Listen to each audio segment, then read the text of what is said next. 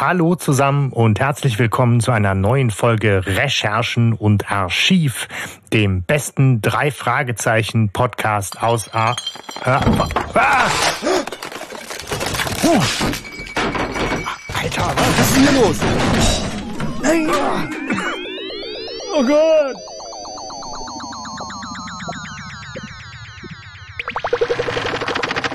Ähm, ja.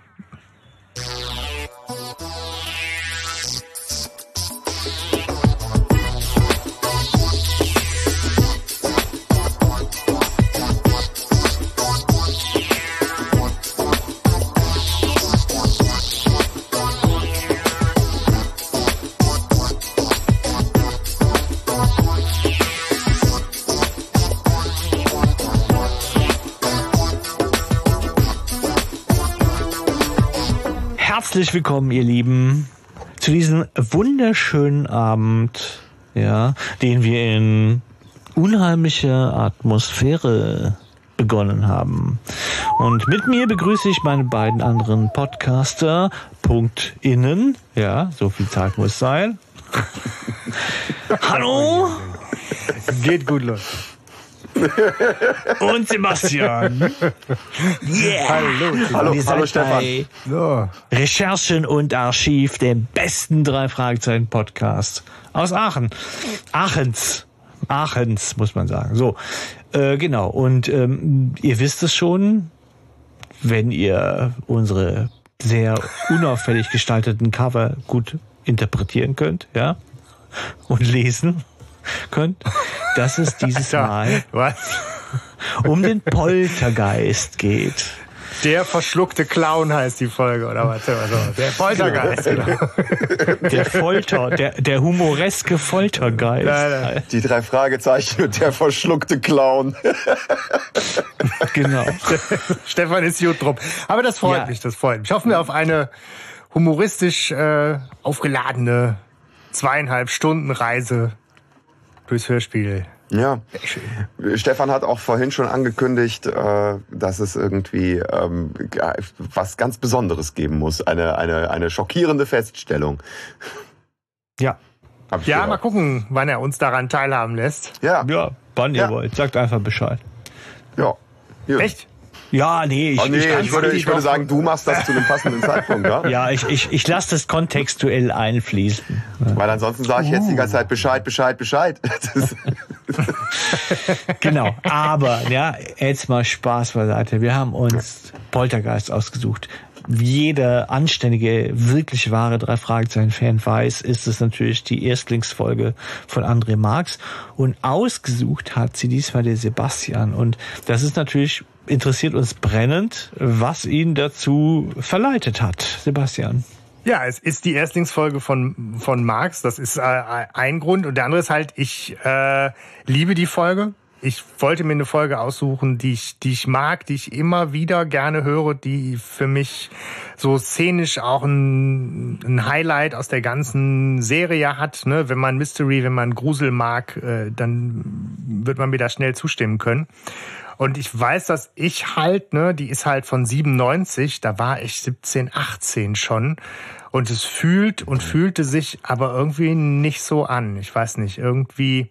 Ich habe auf jeden Fall eine, eine, eine sehr enge Verbindung zu der Folge und, und liebe sie, obwohl sie auch an einigen Stellen so ungewöhnlich ist, ne? so irgendwie das das längste Exposé aller Folgen irgendwie und ich mag die ganze Atmosphäre. also du sagst, du hast dich wieder jung gefühlt, ja, als du die Folge gehört hast. Ja, irgendwie ähm, hat sie mich auf jeden Fall auf dem richtigen Fuß erwischt. So, ich meine, das ist ja genauso Ja. dieses Alter, wo man eigentlich auch dann gar nicht mehr so jede Folge unbedingt gehört hat und jetzt Ja, ja, Hörspiel ja, ja. hören auch so ein bisschen Coolness eingebüßt hat, ne?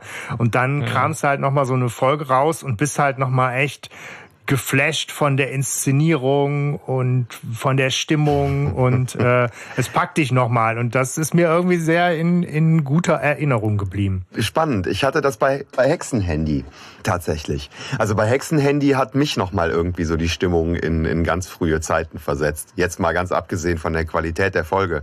Aber ähm, Mhm. da habe ich mich auch irgendwie wieder wie so ein Kind gefühlt. Ja. Ja, ich, denke eher so 17, 18, da steht man ja, na Sebastian, so in, in höchster Blüte, sage ich ja mal. Ne? So, und das hast du jetzt gesagt. Vielleicht, vielleicht hast du ja auch da so ein gutes Gefühl, weil du damals vielleicht immer so gesagt, hey, soll ich dir mal meine Hörspielsammlung zeigen? Guck mal, Poltergeist. Ne? Oh. Und das, was man heute Netflix and nee. Chill nennt, das ist vielleicht früher Hörspiel nee. and Chill oder so. Ja, genau. Also diesen, diesen Coolness-Faktor hatte ich damals noch nicht erreicht. Soll ich dir meine Briefmarkensammlung nee. zeigen? Nein. Nein, meine Hörspiele.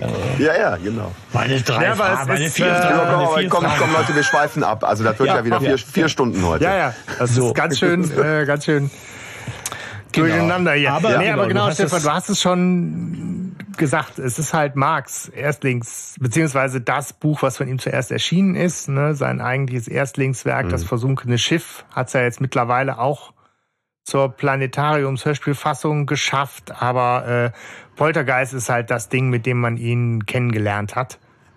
Und äh, von der Grundidee halt schon für mich genau das Passende und Sympathische. Ne? Nach Henkel Weidhofer zurück zu Klassikern, mhm. zu Mystery, zu Grusel, zu dem, was für Marx wie für mich und euch ja auch die Serie so im Kern ausgemacht hat. Und das ist genau der Grund, warum ich mir die Folge ausgesucht habe. Ja.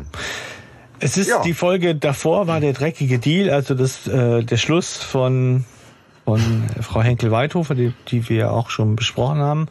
Und dann kam Marx und er, das kann man ja sagen, er ist ja angetreten mit einer Back to the Roots Ambition, das ist ja offen, ne? Mhm. Und ähm, das merkt man diesem Werk, finde ich, auch an. Und danach, die Folge danach, ist das brennende Schwert, die wir auch besprochen haben. Das heißt, wir ja. schließen eine Lücke mhm. heute. Oh. Ja. ja. So. Yay. Spannend. Äh, ja, aber ich glaube, je länger wir diese Serie hier noch fortführen mit äh, unserem Podcast, desto mehr Lücken wird es auch zu schließen geben. Ne? Ja. ja. So ist es, genau. Vielleicht steigen wir ein mit dem äh, Klappentext. Möchte jemand den vorlesen? Nein. ich kann das gerne machen. Ich glaube, ich habe Ewigkeiten keinen Klappentext mehr vorgelesen. Unheimliches geschieht im Haus von Mrs. Cartier. Klopfzeichen ertönen, Möbel bewegen sich, Tassen fliegen durch die Luft. Ein Fall ganz nach dem Geschmack von Justus, Peter und Bob. Die anfängliche Begeisterung der Detektive verwandelt sich aber bald in Angst und Entsetzen. Treibt da tatsächlich ein Poltergeist sein Unwesen? Eine natürliche Erklärung für diese Phänomene scheint es nicht zu geben. Ja, ist, äh, hm. ist eine runde Sache. Ja, und wenn man dann äh, ins Hörspiel reinhört, fragt man sich, äh, habe ich das richtige Hörspiel? Genau. Die heißt ja Madigan. Hä, was ist denn hier los? Ja, ja, ja, ja, ja. ja, ja. Es charakterisiert die Folge auch schon irgendwie so ein bisschen, ja. Aber genau, ich meine auch das, ich, ich habe das damals auch geliebt. Den ganzen Anlauf, mhm. den ganzen Weg dahin, die Verquickung von mehreren Fällen. Ich weiß, das ist bei vielen auch so der Kritikpunkt an der Folge. Ich mhm. mag das. Mhm. Und der Klappentext, äh, ja. Ja, also er, okay, er bezieht ja. sich aufs Wesentliche. Ja. Ja. Ähm, es erinnert mich ein bisschen dann so an King, oder? Was? was sich so an, langsam aufbaut. King. Ach so. Ja, ja. Ich dachte an den King von Dreckiger Deal. Ach so, also, oh, nee, äh, sorry. Nee, nee, an, an, an Stephen King, wie sich das so langsam aufbaut. Ja, ja ich meine, es ist schon Poltergeist, der Titel, das Cover, ja, wozu wir noch ja. kommen, mit dem Klappentext, ein ist großes schon, Versprechen. Ja. Und ich, ich bin sicher, damals im Verlag haben die gezittert, ja, weil die gedacht haben, jetzt haben wir doch diese Richtung eingeschlagen mit Sozialkritik und Schiffrichtung ja, und so. Jetzt kommt, jetzt haben wir jetzt kommt sowas. Ja. Jetzt nehmen wir den, weil aus irgendeinem Grund, mhm. wenn wir den genommen haben, hoffentlich geht's gut, ja. So, ne? Ich meine, Marx hat ja auch ganz bewusst sich da orientiert, ne, an Poltergeist 1982 hier von Steven Spielberg mitgeschaffenes Horrormeisterwerk. Und tatsächlich, Hanno, wird halt Stephen King im Buch, ich habe das Buch diesmal auch gelesen, weil ich da so Bock drauf Ach. hatte. Ähm, Stephen ja. King wird halt auch namentlich erwähnt. Ne? Die gute Sigourney hat halt ein Stephen King Buch äh, in der Stube liegen. Mhm Insofern, das Geil. ist halt schon auch beabsichtigt, dass damit gespielt wird. Abgefahren, okay, ja. ja. Äh, ich habe das Buch ja nicht gelesen, also ich bin ich bin ja maximal schlecht vorbereitet. ähm, aber ähm, ja, krass, dass ich so sofort irgendwie diese Assoziation hatte und das dann auch irgendwie für ich, ja, ich bin gerade ein bisschen baff. Ja. Wie lange sagtest du, ist Poltergeist der Film her? 1982 äh, ist ja, der erschienen. Okay, okay, ja. Ja, weil ich finde jetzt die Parallelen gar nicht so groß, aber ich verstehe natürlich, dass man die da irgendwo sieht, ja, also, aber ich habe Poltergeist als einen ganz schlimmen Film in Erinnerung und so schlimm ist ja zum Glück das Hörspiel jetzt nicht. Also es war, ich konnte den ewig lang nicht gucken, irgendwie so, weil ich den so so so brutal oder komisch fand, den der Typ da kommt und da singt dieser Pfarrer da. Ja. So, aber, aber muss man auch sagen, also auch der, der, der Titel von der Folge ist ja dann auch echt so mega catchy, ne? Weil ja, es halt wirklich, äh, ja, es ist halt einfach so äh, konnotiert, ne? Ja. Ja, ich meine, ne, ich nehme gerade auch schon ganz viel so ein bisschen so Pulver vorweg, aber es ist ja auch von der Inszenierung, wie gesagt, es gibt halt so eine meiner Lieblingsszenen, das ist halt für, für drei Fragezeichen Verhältnis ist das purer Terror der da abgeht, so, ne? Und mhm. das ist insofern schon so eine Vollgas-Geschichte mit einer Vollgas-Inszenierung. Und wenn du für so eine Kinderhörspielreihe und Buchreihe das Thema Horror da reinbringst, dann hast du wie so ein Marx da schon auch Eier. Fand ich gut. Da hat Henkel Weidhofer vielleicht auch irgendwie ein bisschen den Weg bereitet in so diese äh, jugendlichen Themen. Ne, weil es kommt ja nach dreckiger Deal, da geht's um Schulhof und Drogen. Äh, ne, so und und wenn man dann jetzt sagt, okay, dann werden wir vielleicht auch in unserem Horror ein bisschen erwachsener. Mhm. Ne, also ich weiß nicht, ob das ist ohne eine, ist eine These, ja. ja. Ob das ohne Henkel Weidhofer so dann ne, der, angenommen worden wäre. Hm. Der Geist tut ja keinem was. Ja. Das. So. Die, die machen sich aber alle vor Angst in die Hose, hör mal. naja. Ja, was, was, sehen Sie denn groß ja. außer der Tasse und dem Tisch? Ja, mal ganz ehrlich, was sehen Sie groß? Sonst hören Sie nur was. Ja, ja. Schau, schauen wir mal, Leute, Gut, wir sind jetzt mitten also in der Handlung. Als, äh, ja, wir sind auf jeden Fall, äh, genau, der, den Klappentext haben wir, haben wir schon mal vorgelesen. Katsching. Äh, Cover hast du eben schon angesprochen, Stefan. Cover. Müssen wir uns noch kurz angucken. Genau. Ja, da gehe ich ja mal wieder klassisch deskriptiv vor. Also man sieht ein ähm, offenes Fenster, eine Hand äh, und wie immer, wenn es irgendwie um Grusel geht, grün, grünlich mit so grünlichem Schatten und es sieht ein bisschen aus wie eine Knochenhand und so ein Vorhang weht und ähm, ja, das Fenster ist halt komplett schwarz und ähm, es ist alles irgendwie in so grün und äh, blautönen gehalten. Was mir gerade auffällt, ist, das sehe ich das erste Mal, diese äh, Hand hat Krallen. Ist das schon mal aufgefallen? Du musst ganz nah rangehen. Da seht ihr, dass das Krallen sind irgendwie. Ah. Und nicht nur so, jetzt hätte ich gedacht, Fingernägel ganz normal oder so Knöchel von der Faust, habe ich erst gedacht. So. Ähm, ah. ja. ja. Spannend, weil die Szene gibt's ja gar nicht. Ach so, ja. Wie so ja, oft. Ja. die Szene, und das müssen wir jetzt dazu verraten. Also woher kommt eigentlich das Funkgerät?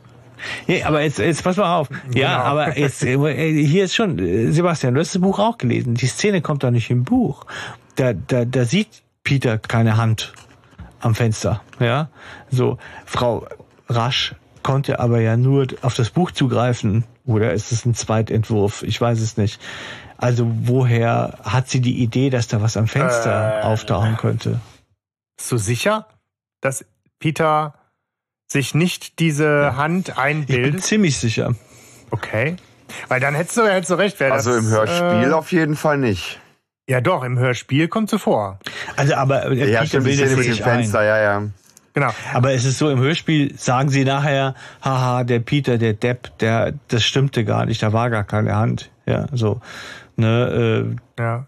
Aber, aber die Szene also, kommt Genau, vor. wir gehen einfach, wir springen heute auch schon direkt ja. bis zur Auflösung. Eugenie mhm. sagt das ja, genau. Also, das Lustigste ist, dass du dir vor lauter äh, Schiss dann auch noch diese Geisterhand eingebildet hast, aber die war natürlich nie da. Aber ähm, ich meine, es ist jetzt nicht total unwahrscheinlich, dass das Hörspiel schon produziert war äh, und dann, aber das Buchcover gab's ja schon vorher. Verwirrend. Ja, da gibt's bestimmt eine Verschwörung. Vielleicht klären Müssen wir nochmal nach, ja, genau, nachgucken. eine Verschwörung. Ja. jetzt, jetzt kommt alles raus. Das ist der jetzt letzte kommt Stand. alles raus. Sagt Also Attila Hildmann Bescheid. Ja, ja, ja, ja, ja. Also vielleicht unsere unsere Hörerinnen und Hörer, ne, die können sich da jetzt mal auf die Fährten setzen. Entweder mich Ja. mich false proven, also dass ich hier irgendwie Quatsch erzählt habe und es kommt doch vor. Ich bin mir aber ziemlich sicher, wenn ich da eigentlich drauf False geachtet habe, wenn mich das Alter. Oh ja, yeah. tut mir leid, ich habe Kinder, die Anglizismen verwenden. Das färbt auf mich ab.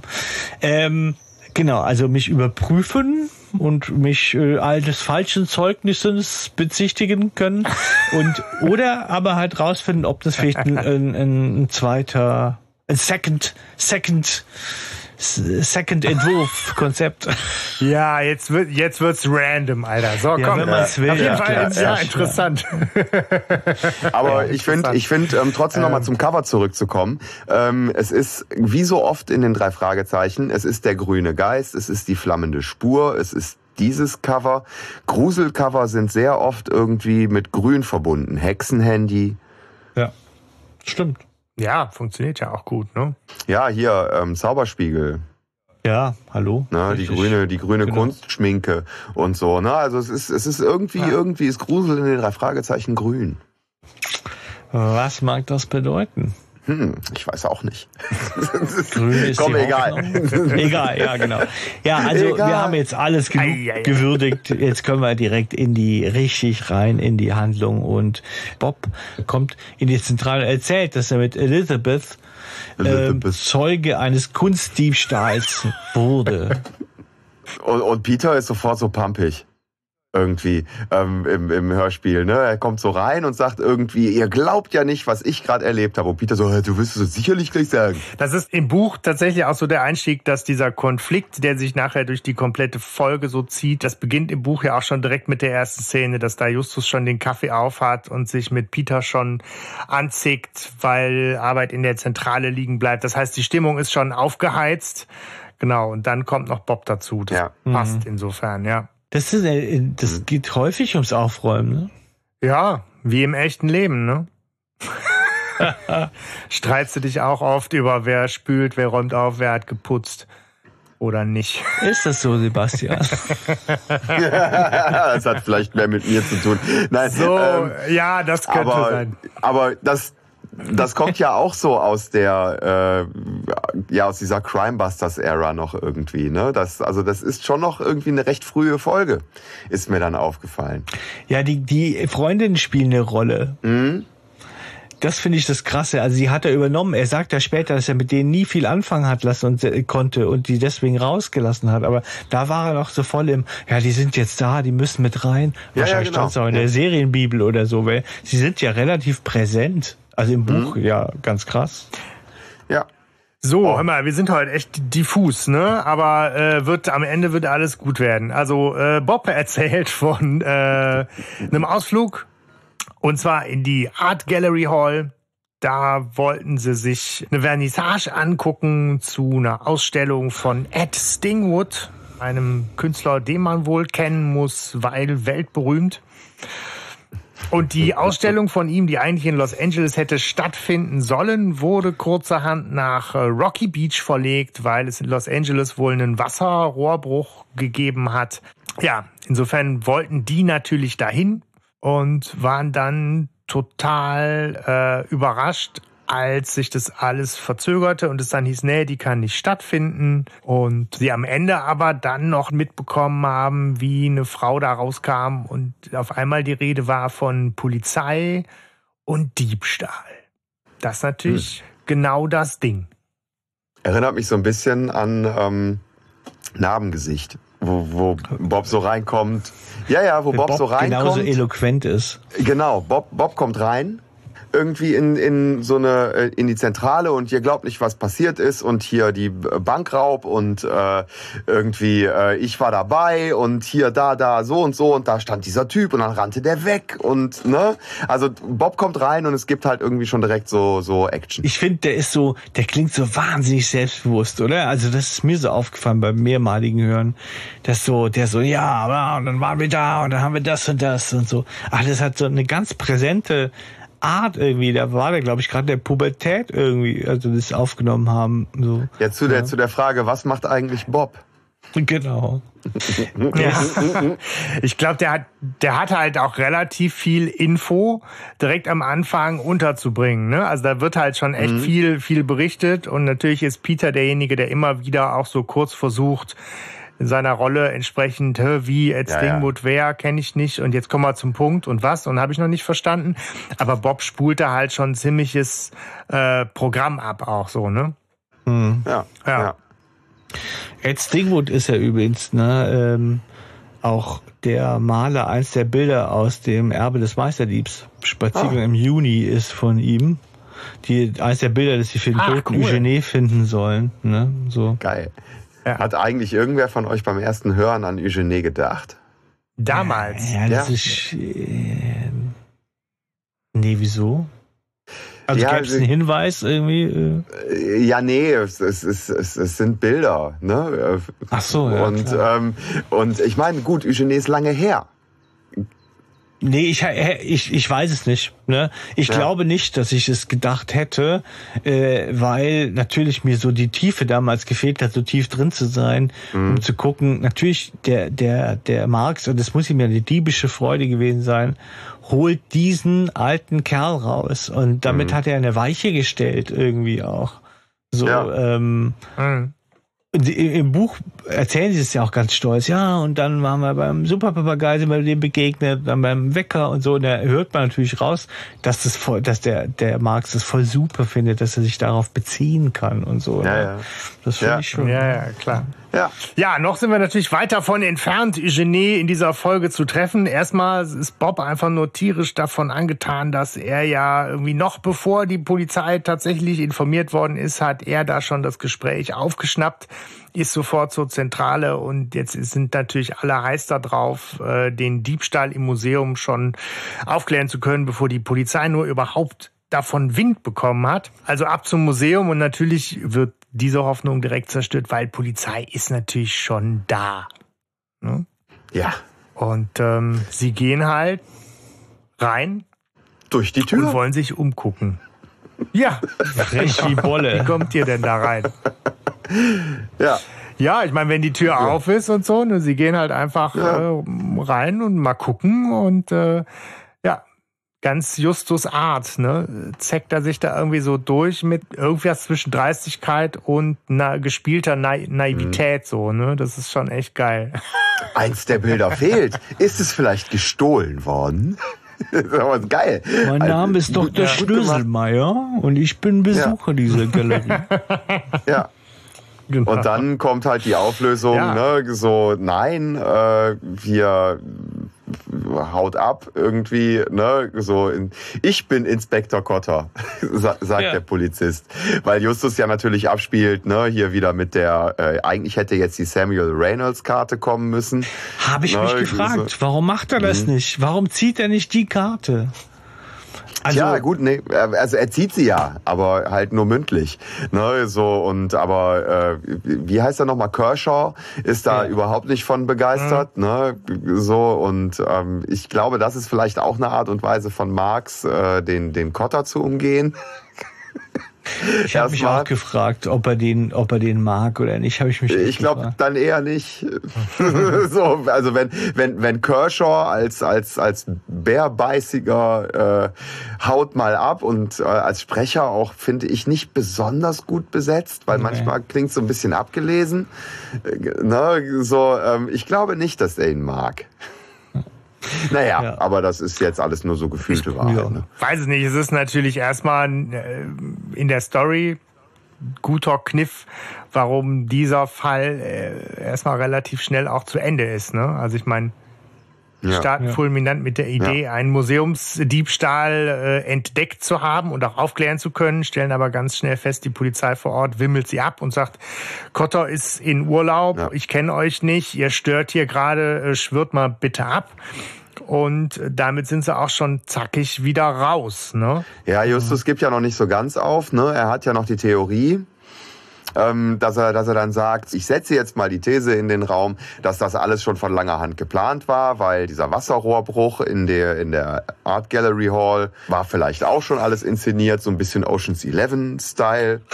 naja, und dann ähm, wäre das halt alles, wird das Sinn machen, dass das, äh, dass die Ausstellung nach Rocky Beach verlegt worden ist, weil das da viel einfacher zu stehlen ist.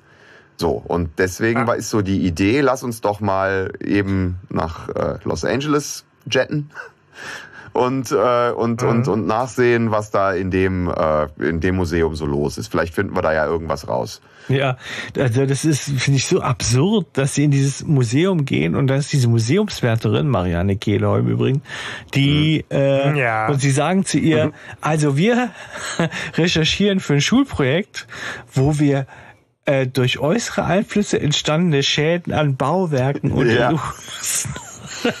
Wie geil ist das denn so? Und deswegen das, ist das, trifft übel, sich ne? das ja der Hammer. Und die so, mhm. ja, das ist ja vollkommen schlüssig, was du da erzählst. Ja, klar. Ja, irgendwie. Und die erzählt es dann ja noch dem Inspektor so voller Inbrunst, ne? So, ähm, ja. ja. Können Sie die nicht vielleicht direkt mitnehmen, die drei äh, fixen Jungen hier? genau. Und äh, aber es super. kommt Ihnen ja, Inspektor Kirscher ist ja auch schon da. Und dann wissen Sie natürlich, dass er dieselbe Idee hatte. Aber Sie wissen natürlich auch, dass Ihre Idee nicht so doof war, ne? so, wenn er da mhm. eine ähnliche hatte. Aber ähm, klar, er will sie nicht dabei haben und er wirft sie raus. Und äh, Justus ist sehr enttäuscht, weil der, ähm, ja, und er will diesen Tag aus seinem Gedächtnis streichen, weil er das nicht verknusen kann, dass er da an so einen Fall nicht rankommt, der so cool wäre, ne? Ja, ist ja halt irgendwie auch so ein, so ein neuer Kniff in, in der Erzählung, ne? Dass auf einmal, es fängt so ein Fall an und auf einmal, äh, ja, dann halt kein Fall, ne? Und man ist jetzt so ist halt im, im Hörspiel schon so ein paar Minuten vorwärts, aber irgendwie ist gerade nochmal alles auf Null.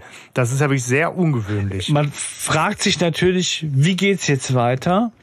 Und jetzt erstmal werden wir bei der Stange gehalten, denn die nächste Szene spielt ein paar Tage später und noch immer ist das Thema dieser Diebstahl. Ja, Sie erfahren aus der Presse, dass äh, ein einziges, aber wertvolles Gemälde gestohlen wurde nämlich die grüne Eisenfrau.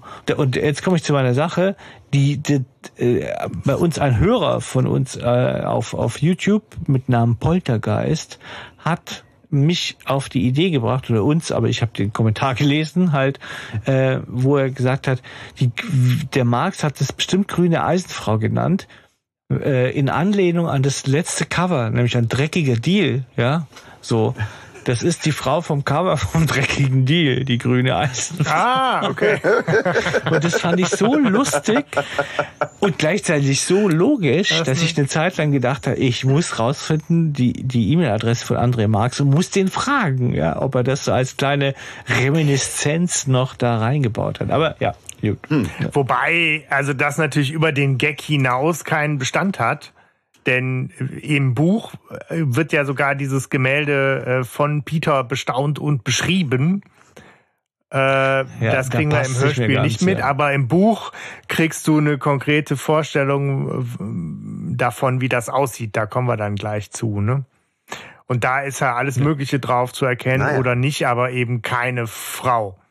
Aber hm. trotzdem ist das natürlich eine, eine nette Idee, so, ne? Ja. Und äh, nichtsdestotrotz scheint dieses Bild, die grüne Eisenfrau, halt ziemlich wertvoll zu sein. Und Justus fühlt sich natürlich in seiner Theorie bestätigt, dass der Dieb, die Diebe ziemlich genau wussten, was sie wollten und wie sie es machen mussten, denn die haben halt ja nur ein Bild gezielt geklaut. Ja. Tja. Ja, aber weiter kommen sie dann natürlich an der Stelle nicht. Und es klingelt das Telefon. Und Kelly ist dran. Bam, ja. Auftritt zweite Freundin äh, der mhm. drei Fragezeichen und sie hat einen Auftrag für die drei, nämlich ihre Großtante ist ein Medaillon weggekommen, kann man oh. sagen. Ne? Oh. Na sowas. Ja. Und sie hat wohl an so einer Familienfeier ihr gegenüber auch mal erwähnt, dass sie halt voll, voll die coolen Detektive kennt und so, ne? Was man halt so macht, wenn man mit persönlich nicht punkten kann, ne? dann versucht man über die Bekanntschaften zu sagen. und, und die Tante ist voll drauf angesprungen, hat gesagt, hey, pass auf, ich habe da dieses olle Medaillon und Medaillon. möchte das möchte das äh, suchen lassen von ein paar wackeren Burschen. Oh, geil. Einer oh, oh, Stefan, Stefan. Zapperment ja, und Zapperlot. Kriemel mir einen ab, genau. der verschwundene ja. Clown. Äh, Peter. Der verschluckte Clown. Peter ist nicht so, äh, Peter, genau, Peter. Ihr bringt mich durcheinander. Also der Peter ist oh, nicht so begeistert. Und ich habe mich ja schon gefragt, Mensch, eigentlich jetzt kommt er da, also ist das so, dass man so ist die Partnerschaft schon so alt, also vertraut, dass man grundsätzlich erstmal sagt, das ist Kacke, was der andere sagt, irgendwie. Oder äh, er ist auf jeden Fall nicht sehr begeistert und, ähm, und sagt, ja, es klingt ja nicht so spannend und so. Und Kelly erinnert ihn dann ja. an ihr Fallmotto. Wir übernehmen an, jeden Fall. An ihren moralischen Anspruch. Genau. Ja. Da geht's schon los mit der Moral. Ja. Die wird auf eine harte Probe gestellt. Genau. Sie, aber Sie sagen auch, Sie entscheiden das dann. Also das sagt auch Justus, ne? Er sagt, wir, wir entscheiden das, ob wir das annehmen, wenn wir da gewesen sind. Und Kelly, ich finde das auch so ein bisschen übergriffig, ne, dass sie direkt schon gesagt hat, oh, ich habe direkt gesagt, ihr könnt heute vorbeikommen. Ja. Also ich habe euch, ich habe euch einen Termin gemacht. Ja, klar. Sie hat sich da weit aus dem Fenster gelehnt. Sie hat natürlich gehofft, dass sie da vielleicht auch sehr, dass sie mhm. über ihre Spezialconnections natürlich auch was reißen kann, ne? So ja, und, und, nicht gedacht, dass, dass ihre Spezialconnection die erste ist, dieser boring irgendwie so. Ne? Mhm. Gut, ja. aber sie fahren hin, aber Peter kennt die Tante auch schon, ne? weil er warnt die anderen ja so ein bisschen vor. Er sagt, ja, die lebt allein und die sammelt so Plunder. Also, dass man so denkt, er ist ein Messi. Ne? Also, mhm. man solle sich auch ja. über nichts wundern, bitte. Schon vor dem Haus äh, äh, sehen. Die Stimmung der drei passt ziemlich zu unserer gerade. Ne? Ja, das stimmt, ja. ja. Deswegen habe ich das ja absichtlich gemacht. Ne? Sie sind also ziemlich albern und, ähm, und, und, ja, und beömmeln sich über so eine Skulptur, die da im Garten steht. Ne? Ich bin die Seriosität in Person. Genau. Genau, ne, sie machen sich halt, das ist, ich finde es auch eine wunderschöne Szene, weil es genau das aufgreift, was halt immer wieder im Hörspiel so passiert zwischen, wir, wir sind halt irgendwie jetzt so einerseits Detektivprofis und wollen auch professionell sein, aber die sind halt auch Teenager, ne? Und die giggeln sich da halt gerade einen Weg, zurecht auf dem Weg zur Tür, weil da irgendwie Kunst rumsteht, die kacke aussieht und alles ist ein bisschen strange und Justus versucht dann so den Zeigefinger mit, ey, wir müssen jetzt seriös auftreten und das ist total schön, wie spielerisch die da ähm, unterwegs sind, ne? Aber es ja. deutet natürlich auch genau das an, was sie äh, durch den Konflikt begleiten wird. Ne? Dass Justus versucht, so diesen Sack Fleur äh, zusammenzuhalten und den moralischen Kompass äh, nicht zu verlieren. Ne? Ja, darüber ja, wird denn noch er zu sprechen gesagt, so jetzt reißt euch mal zusammen. Ich klingel jetzt mal und dann äh, ja. gucken wir mal. Genau. Dennoch ist es aber Justus, glaube ich, der ins erste Festnäpfchen tritt, ne? Weil er sie Mrs. Madigan nennt und sie besteht dann darauf, dass sie mhm. Miss Madigan heißt. Wie, wie ist das eigentlich bei uns? Sagt man bei uns noch Fräulein? Nee, man nennt jeden. Nein, also man nennt dann Fräulein ne? ist so. vorbei. Man hätte ja auch sagen können, unverheiratete Männer nennt man jetzt Männlein auch noch. Das wäre irgendwie lustig gewesen. Ja. Ja, schön. Ja, ja. Man sollte sich, ja, ja. Man sollte ja, sich öfters Männlein nennen. Irgendwie. Ja, ja. Ich wäre gern ab jetzt Herrlein Boskma. Herrlein Boskma, genau. Ich möchte, dass sie mich von nun an Loretta nennt. Ja, aber wie gesagt. Ja, wir sind albern. Was ist denn das für ein ja, ja, ja, ich, ich, kapit ich kapituliere heute früher als sonst, genau. Sie ich muss viel schneiden, ne? Als sie zu Miss Madigan aber hereingebeten werden, fällt ihnen natürlich als erstes auf, dass es innen ähnlich aussieht wie außen. Also es ist wahnsinnig viel Inventar steht rum, ja, so. Und äh, sie sagen dann ja auch, und da bin ich mir nicht sicher, ob sie sie verarschen oder nicht, ihr Haus ist ja voller Kunstschätze. Da finde ich, da schwingt beides so mit, oder? Also so, mhm. es könnte lächerlich machen klingen, aber auch bewundernd irgendwie. Da bin ich nicht ganz sicher. Und auch das ist ne Spiegel wer sammelt denn hier massenhaft Spiegel? Weißt du so, also das ist auch wieder ein sehr bekanntes Bild. Ne? Also mhm. es, es, es gibt oft diese skurrilen Menschen, zu denen sie stoßen. Klassiker-Motiv, so der Exzentriker. Ja, ja. ja, genau. Ja, aber die kommt irgendwie schon von vornherein, oder ist es, wenn ich die Folge kenne, äh, so ich denke, die kommt nicht so gut weg. Ich meine, so eine ja. Rokoko-Kotte, das ist jetzt auch nicht gerade nett, aber trotzdem habe ich das Gefühl, dass viel bei Mrs. Darnley viel mehr viel mehr ähm, Respekt da gewesen irgendwie oder, oder Wohlwollen. Herzlicher. Wohlwollen, die ist, ja. Die ist, die ist herzlicher von ihrer das Persönlichkeit ist, ja. her geschrieben. Ja. Ne? So, ähm, die Miss Madigan ist halt eher, äh, ja. So eine Dolores Umbridge ist das. Ja. ja, oder, oder halt einfach sehr, sehr besorgt die ganze Zeit. Und ähm, die, Peter sagt es ja auch nachher nochmal irgendwie mit diesem, nein, sie vertraut uns nicht. Na, so, sie ist halt insgesamt eher, weiß ich nicht, eine, eine bedauernswertere Persönlichkeit. Ja, ja, schon eine interessante Wertung. Mhm. ja, Aber gut. Ja, eigentlich ja. wahrscheinlich schon. Stefan, was wolltest du sagen? Das ist eine interessante Frage. Aber im Moment, nee, ich wollte eigentlich hin, der, der eigentliche Clou ist ja, sie sind total geflasht, weil sie sehen an der Wand.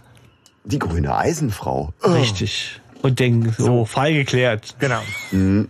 Und da, ne, im Buch ist es halt Peter, der sich dieses Bild dann eben auch anguckt und äh, uns da an der Beschreibung teilhaben lässt. Das sind halt irgendwie wildes Gekleckse in hellgrauen und mintgrünen Tönen, breite Farbstreifen quer übers Bild. Irgendwo meint er sowas ähnliches wie Teile von einem Haus oder einen Pferderücken vielleicht erkennen zu können, aber eben keine Eisenfrau. Und in Peters äh, Beschreibung schwingt halt auch so mit, dass er da auch nicht unbedingt den künstlerischen oder tatsächlichen Wert an dem Ganzen so unbedingt erkennen mag. Mhm. Aber es hängt wohl in, in voller Pracht darum im Flur bei Mrs. Madigan und da muss man natürlich kurz aufhorchen. Genau. Ja, es handelt sich natürlich um einen Druck, sagt Miss Madigan. Natürlich. Ähm, vielleicht wird er aber jetzt, wo das äh, erstmal freut sie sich, dass Bob ein Kunstkenner ist.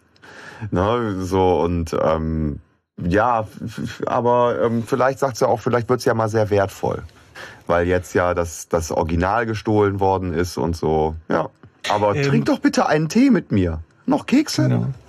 Äh, ich finde, du verschweigst eine wesentliche Tatsache aus dem Buch, äh, äh, Sebastian.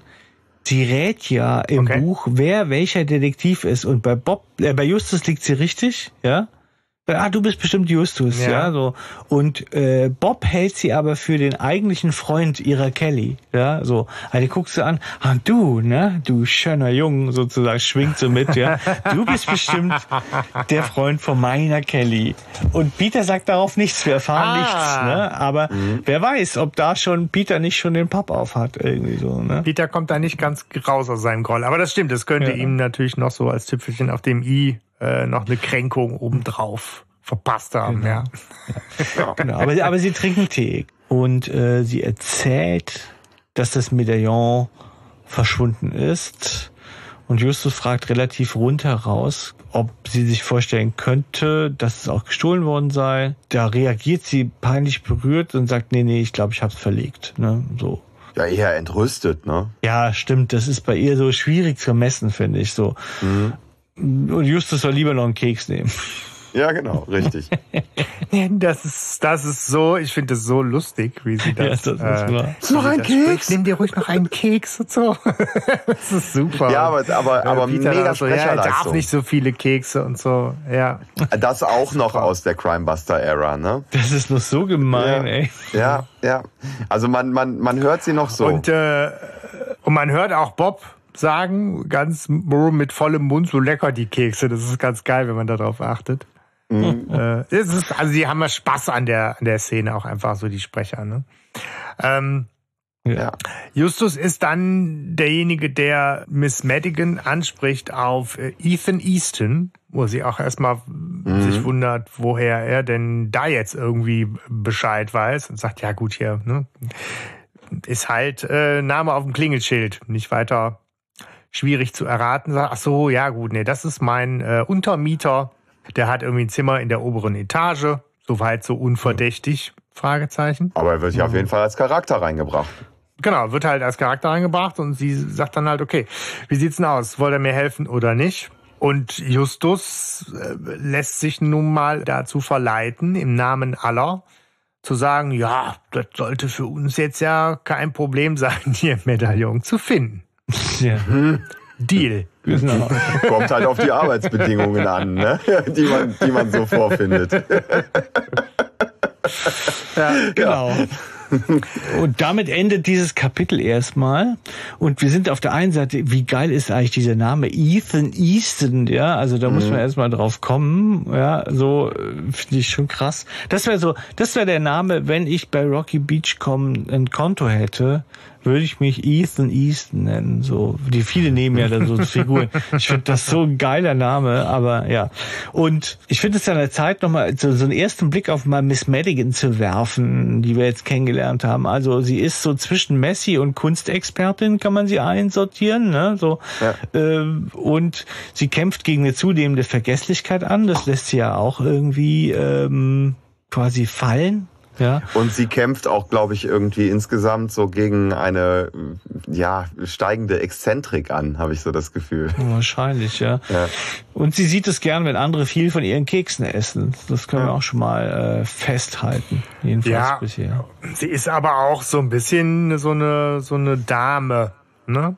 Ja. So eine, ja. Ähm, eine Diva. Besser situiert, ähm, irgendwo auch in ihrer Sicht auf die Welt ein Stück weit dem Bösen entrückt, weil damit hat sie nichts zu tun, so, ne? Also ein Stück weit vielleicht auch so naiv. Die ist ja sehr entrüstet über alle Anschuldigungen und, und Theorien, die Justus so in den Raum wirft, mhm. dass irgendwas gestohlen werden könnte oder. Ja, das werden wir ja nachher noch richtig viel mitkriegen, genau, so wie du sagst. Und ich finde, das ist eigentlich Teil ihrer Alterssturheit. Sie ist ja auch überzeugt davon, dass sie weiß, wo die Dinge nicht sind, ja. Ja, aber nicht Obwohl weiß, sie nicht wo sie weiß, sind. wo sie sind. Ja, also, ja. ja. Ja, also, also später, also, Stefan, genau, das ist sozusagen genau die Szene, die jetzt, die jetzt folgt, genau dieser Kontrast, den ich auch im Hörspiel so geil umgesetzt finde. Nämlich Justus sagt voller Überzeugung, naja, wenn sie jetzt hier ein Medaillon verlegt haben, ganz ehrlich, so nach dem Motto, da haben wir schon schwierige Fälle gelöst, das, das schaffen wir schon. Eine Szene weiter ja. kriegt man halt super geil mit, wie die alle am, am Schuften, am, am Schwitzen und am Fluchen sind, weil das offensichtlich in eine scheiß Maloche ausartet und äh, die halt überhaupt nicht zu Rande kommen und gleichzeitig Miss Madigan immer um die rumschwirrt und die voll be belästigt und sagt so, ey, hier nicht und da nicht nicht und, und lass mal und vorsichtig und äh, Ja, die hat, die hat überhaupt keine Lust, die irgendwie in ihre Privatsphäre zu lassen. Das ist natürlich sehr schwierig, ja. wenn man was suchen soll bei jemandem privat zu Hause. Ne? Also das, das, ja. das funktioniert halt einfach nicht. Und gleichzeitig insistiert sie immer so, ja, werdet ihr das denn nun finden oder nicht? Äh, ne? Also sie ist ja die ja. ganze Zeit äh, überall dabei, total äh, aufgeregt und so. Aber das passt ja auch total zu Messi ja. dann an der Stelle. Also das, das, soll ja tatsächlich wahrscheinlich so ein Messi auch darstellen. Ne? So alle, alle Dinge sind mir total Echt? wichtig. Nee, nee. Ich, ich habe da eher sowas, sowas Vornehmes so der alten Schule und so Rücksicht auf die Privatsphäre und äh, mhm. ja. Ich, frage mich, was sie glaubt. Sowas eher so ver verkopftes, kontrolliertes als was Messihaftes. Ich frage mich, was hm. sie glaubt, was sie befürchtet, was die anderen finden könnten in ihren Schubladen. Ja. So, ne, was sie so nicht will. Aber ich finde schon, dass, ich meine, die, der Typ, der Typ ist ja jeden, wir arbeiten ja jetzt alle mit Menschen und äh, der ja. Typ ist uns schon allen jedem Mal begegnet, glaube ich. Also ich kenne es aus der Arbeit von diesen Leuten, die so im Prinzip eigentlich sagen, nee, nee, das brauchen wir gar nicht zu probieren und das brauchen wir auch nicht zu probieren, weil das ist, das, das klappt eh nicht. Ne, so. Ja, ja. Aber jetzt sag mal, was ich tun soll. Und dann sagst du, ja, genau. ja wie wär's damit? Ja. Nee, nee, nee, das ist ja auch nee, nur so ein Problem. Also ich habe nee. überhaupt keine Lust, nee, eigentlich irgendwas zu machen. Das geht nicht. Ne? Daher kann ich diesen Frust von Peter, den kann ich so nachvollziehen. Ne? So, ja. Ähm, ja, aber es ist schon die Frage, warum? Ja, ist es, ist es einfach eine Sturheit oder ist es so eine vornehme, ja, Blasiertheit? Ich weiß es nicht, ja, so, äh, auf jeden Fall ist es nervig. Aber sie, sie macht es natürlich kompliziert, ne? Weil sie natürlich ja. so die ganz offensichtlichen Dinge, die die drei angucken würden, wie in die Schränke reingucken, ob sie ihr Medaillon mal irgendwo in eine andere Schublade gelegt hat, ist so total naheliegend das Erste. Aber sie sagt halt, nein, ja. dürft er nicht. Und das heißt, die versteigen sich natürlich ja, immer allem, mehr an kuriosen Orten zu suchen und dann schüttelt sie so den Kopf und sagt, Alter, warum sucht ihr nicht äh, in den naheliegenden Orten? Und da dürfen sie halt nicht. Das ist dieser geile Teufelskreis, der sowohl im Hörspiel als auch im Buch echt viel Zeit und Raum einnimmt. Ne? Und ich find's, ich find's irre, ähm, dass Justus da zum Beispiel nicht drauf kommt, irgendwie ihr das mal so zu spiegeln, weil er ist ja auch die ganze Zeit total unterwürfig an der Stelle. Da habe ich mich echt gewundert, weil wenn sie so fragt, äh, so, ja, findet ihr das Medaillon denn jetzt oder nicht? Ne? Und äh, Justus so sagt, ja, irgendwie hier mit Schränken. Ja, nein, aber nicht in den Schränken. Ne? So und warum Justus genau. dann nicht sagt, ja, was ist denn Miss Madigan? Mrs. Madigan, äh, Miss Madigan, wenn das Medaillon denn doch tatsächlich in einem Schrank ist? Fragezeichen. Ah, dann hm. können wir es ja gar nicht. Ja, da habe ich schon nachgesehen. ja, ja, ne, aber ja, das ja. ist so. Sie geht immer aus und ich finde auch der der Justus macht sich einfach, weil er oder ich weiß nicht, nee, vielleicht nicht, aber er überlässt so den Frust, der der bleibt so bei Peter und der Justus ja. ist voll im Verständnis mhm. so. Ja, ja und und Bob sagt halt irgendwann so, ah, ich gehe mal äh, im Wohnzimmer suchen, weil dem das alles gerade glaube ich irgendwie zu nervig und zu viel wird und die so, ah, ich komme mit. und Peter dann so geil irgendwie so, aber nicht die Bilder Bilder, nicht die Bilder. das ist im Hörspiel ist so schön. geil, wirklich. Ich habe mich weggebrüllt. Ne? Also das ist ja. echt, das ist so schön. Ja. ja. Also sehr, sehr, sehr gut dargestellt. Und dann irgendwann sagt er so, er ja, die halt super nach. Ja. Und, und, und er meint dann auch noch so, ähm, ja, aber die steht ja irgendwann plötzlich aus dem Nichts neben einem und direkt danach passiert auch genau sowas. weißt du, wo er dann sagt irgendwie so, ja, was ist denn eigentlich irgendwie hier mit dem Schrank? Nein, nicht im Schrank. Mhm. Schön. vielleicht, vielleicht ist sie kurz davor, also vielleicht besteht, steht ja am Anfang von der Demenz, diese Starrsinnigkeit in diesem nicht akzeptieren können, dass man vielleicht vergessen haben könnte, wo man es hingelegt hat und sagt, ey man, äh, nee, ich wüsste es, dass ich, wenn ich es in den Schrank gelegt hätte, wüsste ich es. Ja, also mhm. kann ja natürlich ja. sein. Ne? Äh, ich glaube, das ist für, für sie halt eine extreme Stresssituation und sie hat Sorge, ihr Gesicht zu verlieren, irgendwie die Kontrolle zu verlieren Eltern und sie, äh, ich glaube, sie ist da einfach echt in, in großer Not, aber die drei, so sehr sie auch sonst äh, ein gutes Gespür dafür haben und ja auch so sensibel sind und sehr empathisch sind, haben in der Situation einfach echt irgendwie den, nur den Kaffee auf und fühlen sich halt auch von ihr nur ja. so bedrängt und gegängelt. Ne? Also die sind da tatsächlich in so eine Spirale rein und das finde ich wirklich erstaunlich. Ich meine, wir reden da echt auch jetzt lange drüber und es ist genau auch mhm. solche Szenen, die das Hörspiel lang machen, die mit dem eigentlichen Fall und dem Fortkommen der Geschichte ja nur bedingt jetzt was zu tun haben. Das hätte man ja alles deutlich raffen können. Mhm. Aber das hat so viel Charme ja. für mich auch und macht so viel Wert ja. dieser Folge ja. aus. Also das, das, das hätte ich so schade gefunden, wenn es diese Szenen so nicht geben würde. Ja, ja, das ist richtig. Voll bin ich voll deiner Meinung. Das ist so, also klar, es stimmt, wie genau wie du sagst, aber es ist so charakteristisch, dass jeder das weiß, wenn er an die Folge denkt. Ja, so äh, mhm. dann erinnert yeah. er sich daran ja. auch. Ja, so. Und, und, wahrscheinlich kennt, kennt auch jeder irgendwelche Menschen, an die einen das erinnert, so, ne? ja. ja. ja. Ja, also klar, ich denke, das ist, das ist ein, ein, ein Lebensalter-Thema. Also schon auch. Ja, ja, ja. Das ist es natürlich. Du gerade, es ist, da hat so geklingelt, Sebastian, als du gesagt hast, ne, Kontrolle behalten, aber merken, es entgleitet einem. Das ist das Thema, ne? Des mhm. Alters da, ja, so. Und Hilfe haben wollen, aber nicht, nicht, nicht entmündigt können. werden, ja, so. Ja. So, also das ist das große Thema hier. Ähm, eigentlich wahnsinnig gut ja. auf den Punkt gebracht. So, ne? Wobei ich, ich will sie eigentlich nicht mögen. Jetzt kriege ich Mitleid mit ihr. So, ne? so. Ah, hat Mitleid was mit mögen zu tun? Ja, also, oh. äh, ja, oh. das hat vielleicht. Okay, also ich, äh, äh, ich manövriere den Stefan mal aus dieser Zwickmühle raus, weil äh, Justus gut. ist derjenige, der im Haus von Miss Madigan dann ähm, auf Ethan Easton trifft. Und wenig überraschend ist das kein angenehmer Charakter, sondern eher so ein Stinkstiefel, Tja. wie man irgendwie ihn auch äh, schon erwartet hat, oder? So einer, der halt sagt, was, was willst du hier? Ja. Ach, mhm. jetzt kramst du hier rum für, für die Alte und schön und gut, aber aus meinem Zimmer bleibst du gefälligst raus. Schönen Tag noch so ungefähr. Medaillonschnüffler. Genau. Lustigerweise ne, hat man ihn dann natürlich auch so als Verdächtigen mit auf der Pfanne und Natürlich ist auch Justus in der Geschichte derjenige, der natürlich am liebsten, wenn man sagt, such bloß nicht in meinem Zimmer, äh, würde man am liebsten im Zimmer suchen. Ne?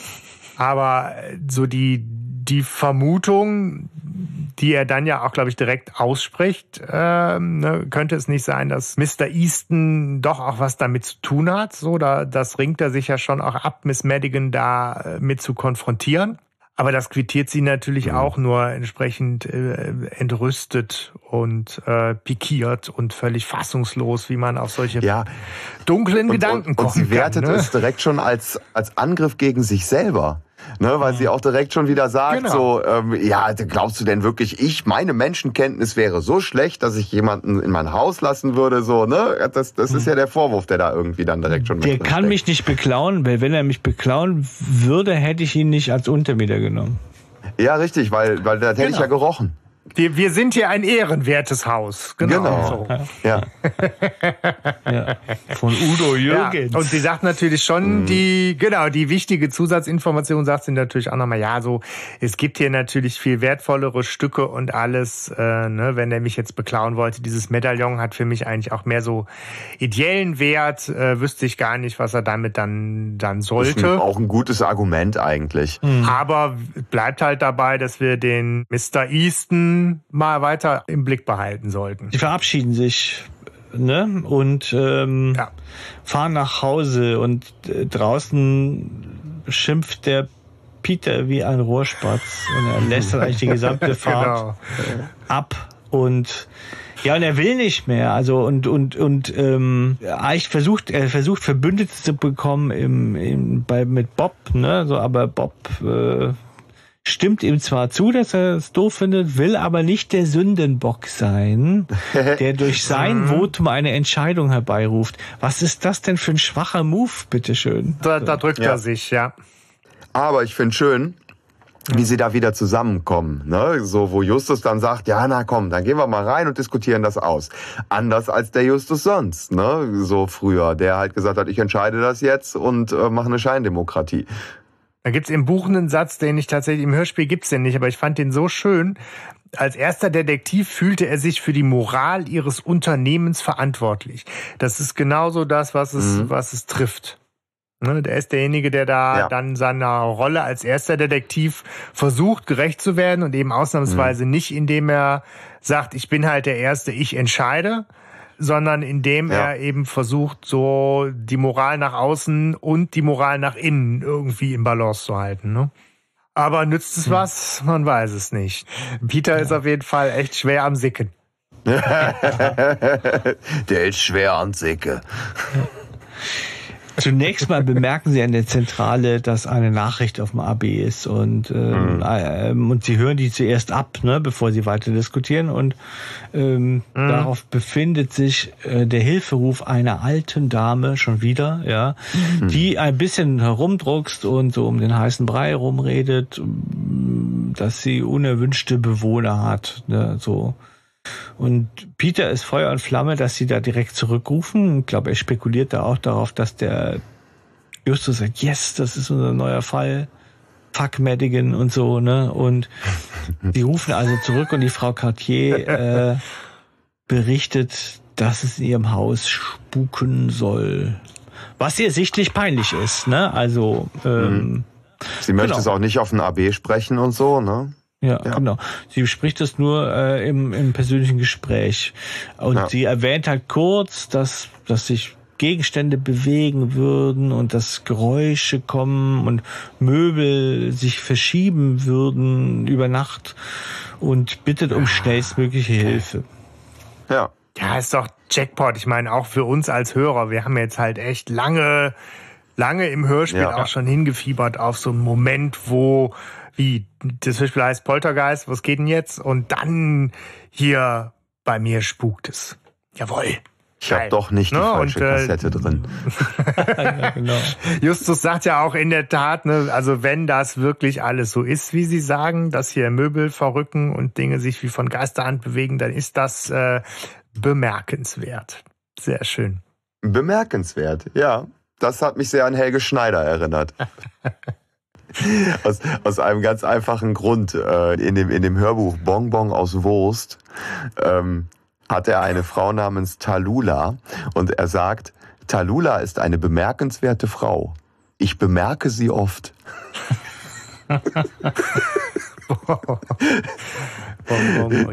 Entschuldigung, ja, ja, so, meine äh, Assoziation. äh, Lydia Cartier versucht ja sogar noch in der Dringlichkeit äh, noch einen draufzulegen und auch zu sagen, ich bezahle euch auch. Äh, das wäre überraschenderweise natürlich gar nicht nötig, weil die drei sind natürlich so schon angefixt von der Idee, da zu helfen.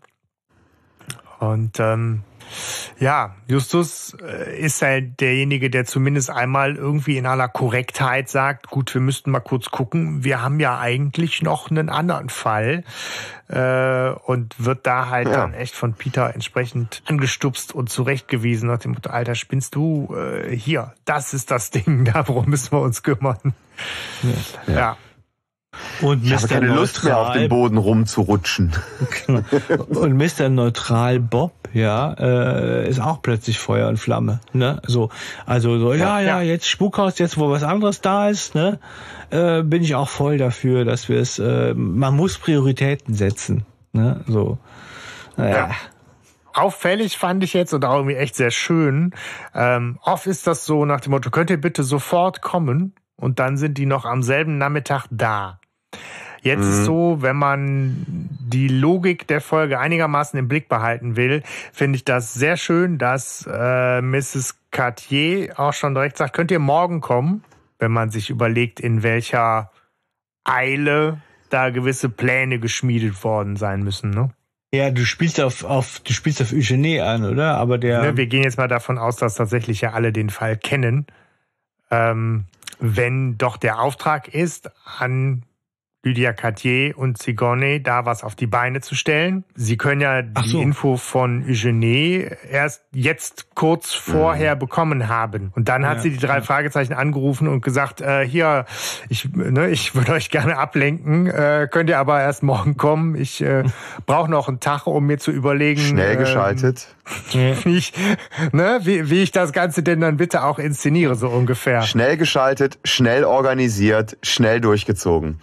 Genau ne? aber ja, es ja, ist halt schön, dass sie diesen einen Tag auch, auch haben. Das macht es halt, wenn man so die, so die Logik äh, sich kurz angucken mag, äh, macht es das stimmiger. Ja. Das stimmt. Genau, aber sie haben ja auch noch tatsächlich noch was zu klären. Ne? Nach dem Auflegen mhm. ist ja. Justus ja schon so, dass er sagt, also so geht's jetzt nicht. Ne? So, wir können nicht einfach einen Fall abbrechen. So, der Peter versucht es so mit so einer Definitionssache, ne, das, das ja. ist ja eigentlich gar kein Fall, ne, sondern eher so eine Art ja. äh, Dienstleistung, die wir da ähm, vollbringen. Also können wir die mhm. auch abbrechen.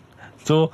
Und äh, Justus bleibt aber dabei und sagt, er möchte, dass einer weiter bei Miss Madigan sucht. Ähm, aber er pumpt den Bob, äh, den Peter auch richtig an. Ne, ähm, das finde ich auch nochmal interessant. Er sagt irgendwie so, ja, Hitzköpfchen, wir hatten einen Fall. Und er nennt Peter Hitzköpfchen. ja, ja, ja. Ja, das ne, also es, aufgeschrieben. Ich es geht, es geht schon, es geht schon Richtung Richtung äh, Beschimpfung. Ne? Also er wird ja schon nicht mehr Peter genannt oder Peter oder was weiß ich, ne? Ähm, sondern er heißt Hitzköpfchen. Hitzköpfchen, ja. Ja. Ja. ja, das ist dann so ein bisschen arrogant, ne? Da ist Justus dann wieder in der, ich bin der erste Detektiv und ich habe jetzt hier eine Lösung und ich biete euch genau den einen Kompromiss an. Aber und der ist es gibt angepisst. auch keine Diskussion, ob das jetzt der Kompromiss ist oder nicht. Ne? So wird's jetzt gemacht. Hm. Justus ist angepisst. Wobei es ja auch eine clevere Lösung ist. Ne? Also ja, ich meine, Justus hat, glaube ich, einfach Schiss. Die haben halt den Museumsfall abbrechen müssen. Dann gab's jetzt die Suche äh, bei äh, Miss Madigan, die droht abzu ja. abgebrochen zu werden. äh, wenn das äh, System kriegt, ist das Detektivunternehmen am Ende. Ja. Ja, das ja. wird im, im, Buch deutlich, ne, dieser Gedanke, der kommt ja im Hörspiel nicht so rüber, aber im Buch habe ich das auch verstanden, was er meint, er, als er eigentlich sagt, hey Mann, hier ist eine Pleite, jagt die nächste, das teilt mein, mein Ehrenkodex nicht aus, ja, so, wenn wir jetzt schon wieder einen, einen Fall mhm. abbrechen, der uns, der, ähm, wo, wo nichts bei, also wo, wo wir nicht zum Ziel kommen letztendlich. Mich hat wohl sehr umgetrieben, ich weiß nicht, ob euch das auch so geht, ja, auch wenn es dafür eine Lösung gibt. Aber warum sagt Peter nicht, ja, Justus, viel Spaß, du willst es, du tust es, ja, so. Und ja. wir zwei gehen mhm. mal schön den Poltergeist jagen, ne, so. Das ja, aber sie sind ja dann doch immer noch genug Einheit, ne?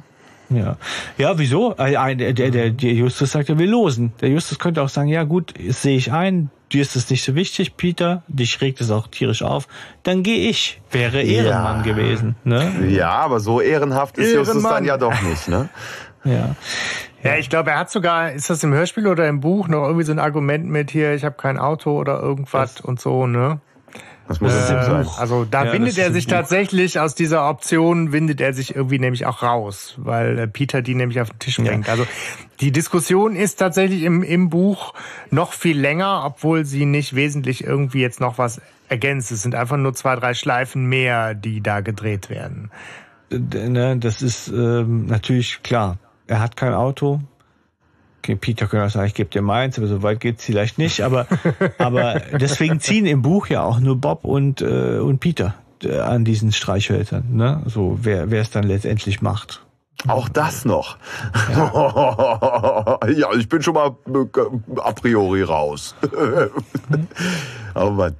Ja. ja, aber das ist halt auch super, super inszeniert, oder? Ich meine, weil ne, Bob und Peter Streichhölzchen und dreimal davon raten, wer das kürzere zieht. So, das, ja, das ist schon irgendwie geil. Oh nein, warum ich? Warum ausgerechnet ja. ich? Ja. Mein Herz ist da so bei Peter, ganz ehrlich der, der ja. also den Papp aufhat und sagt, warum? Ich will nicht. Und ich habe auch gute Argumente, dass wir es nicht machen. Und jetzt und bin er ich weint der ja Einzige. schon fast. Am Schluss bin ja. ich der Einzige. Ich habe nicht mal mehr die anderen, sondern ich bin bei der ollen Schnappkuh, die auch noch die Großtante meiner Angebeteten ist, ja. so, ey, Mann, wie kacke kann man es eigentlich erwischen? Ja. Und man merkt ja auch, dass Justus im tiefsten Innern das Ganze genauso sinnlos und scheiße findet, weil er, er sagt ja sogar, der gut, du wühlst morgen im Krempel weiter. Ja, Von genau. wegen hier Haltung, Cont Contenance und Kunde ist König hat sich bei Justus eigentlich auch schon längst erledigt. Der hat nur einfach auch keinen Ja, Bock Justus Herz ist auch ne? bei dem anderen Fall. Also, ja. ja, ja, genau. Ne? Ich meine, Spukhaus, Leute, so, klar. So, und, ja, klar, ähm, das ist doch voll Der Justus. Ist auch heiß wie Nachbar Slumpy. Es ist jetzt übrigens, es ist halt jetzt an dieser Stelle ist die Hälfte des Hörspiels vorbei, ne? Ja. Und jetzt ja.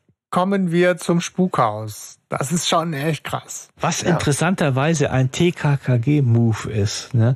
In TKKG ist es ganz okay. oft so, dass es zwei Fälle gibt, die hintereinander gelöst werden, die manchmal auch nichts miteinander zu tun haben.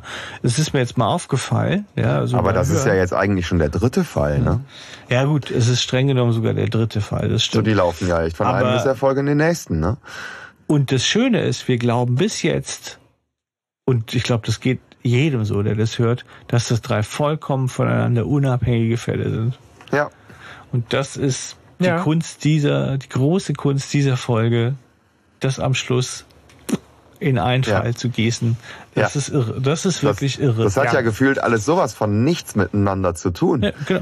Ich habe das immer geglaubt. Ich okay, ja klar, da ist der Ding und jetzt kommt auch noch Miss Madigan und jetzt kommt der Poltergeist. Was soll das schon bitte miteinander zu tun haben? So, ne? Also wirklich. ja, genau. ne? ja, aber wir platzen in eine Szene, in der Peter zu den beiden anderen in der Villa äh, stößt und er stellt sich der Sigourney, die Sigourney Weaver, muss ich immer dran denken. Sigourney, was? Sigourney.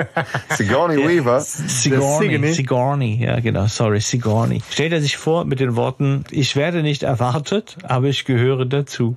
Ja. Ein schöner ja. Satz. Ist das nicht auch ein schöner, ein ja. schöner Kniff? Das eigentlich ist ja so Szenenwechsel und eigentlich sind wir jetzt ja in der Szene bei Bob und Justus Wir kommen, ne, ja. der Erzähler äh, berichtet uns vom, vom Haus von Lydia Cartier und den dunklen Mauern und der unheimlichen Ausstrahlung und keine Ahnung. Und jetzt denkt man, okay, ne, Peter packt den Krempel und wir sind jetzt bei Justus und, und, und Bob. Und dann ist es doch wieder Peter, der auf einmal aus dem Auto steigt und klingelt und sagt, hallo, hier bin ich. Das ist ganz geil. Ja, ist wirklich ja. schön. Und ähm, ja, also die anderen sind natürlich sehr erstaunt, dass er auftaucht, weil sie dachten, dass er halt schönes Medaillon sucht. Ne? Und ähm, Peter erzählt mit teils erstickter Stimme, ja, also ähm, er sei gegangen und teilweise auch gegangen worden. teilweise auch. Ja, ja.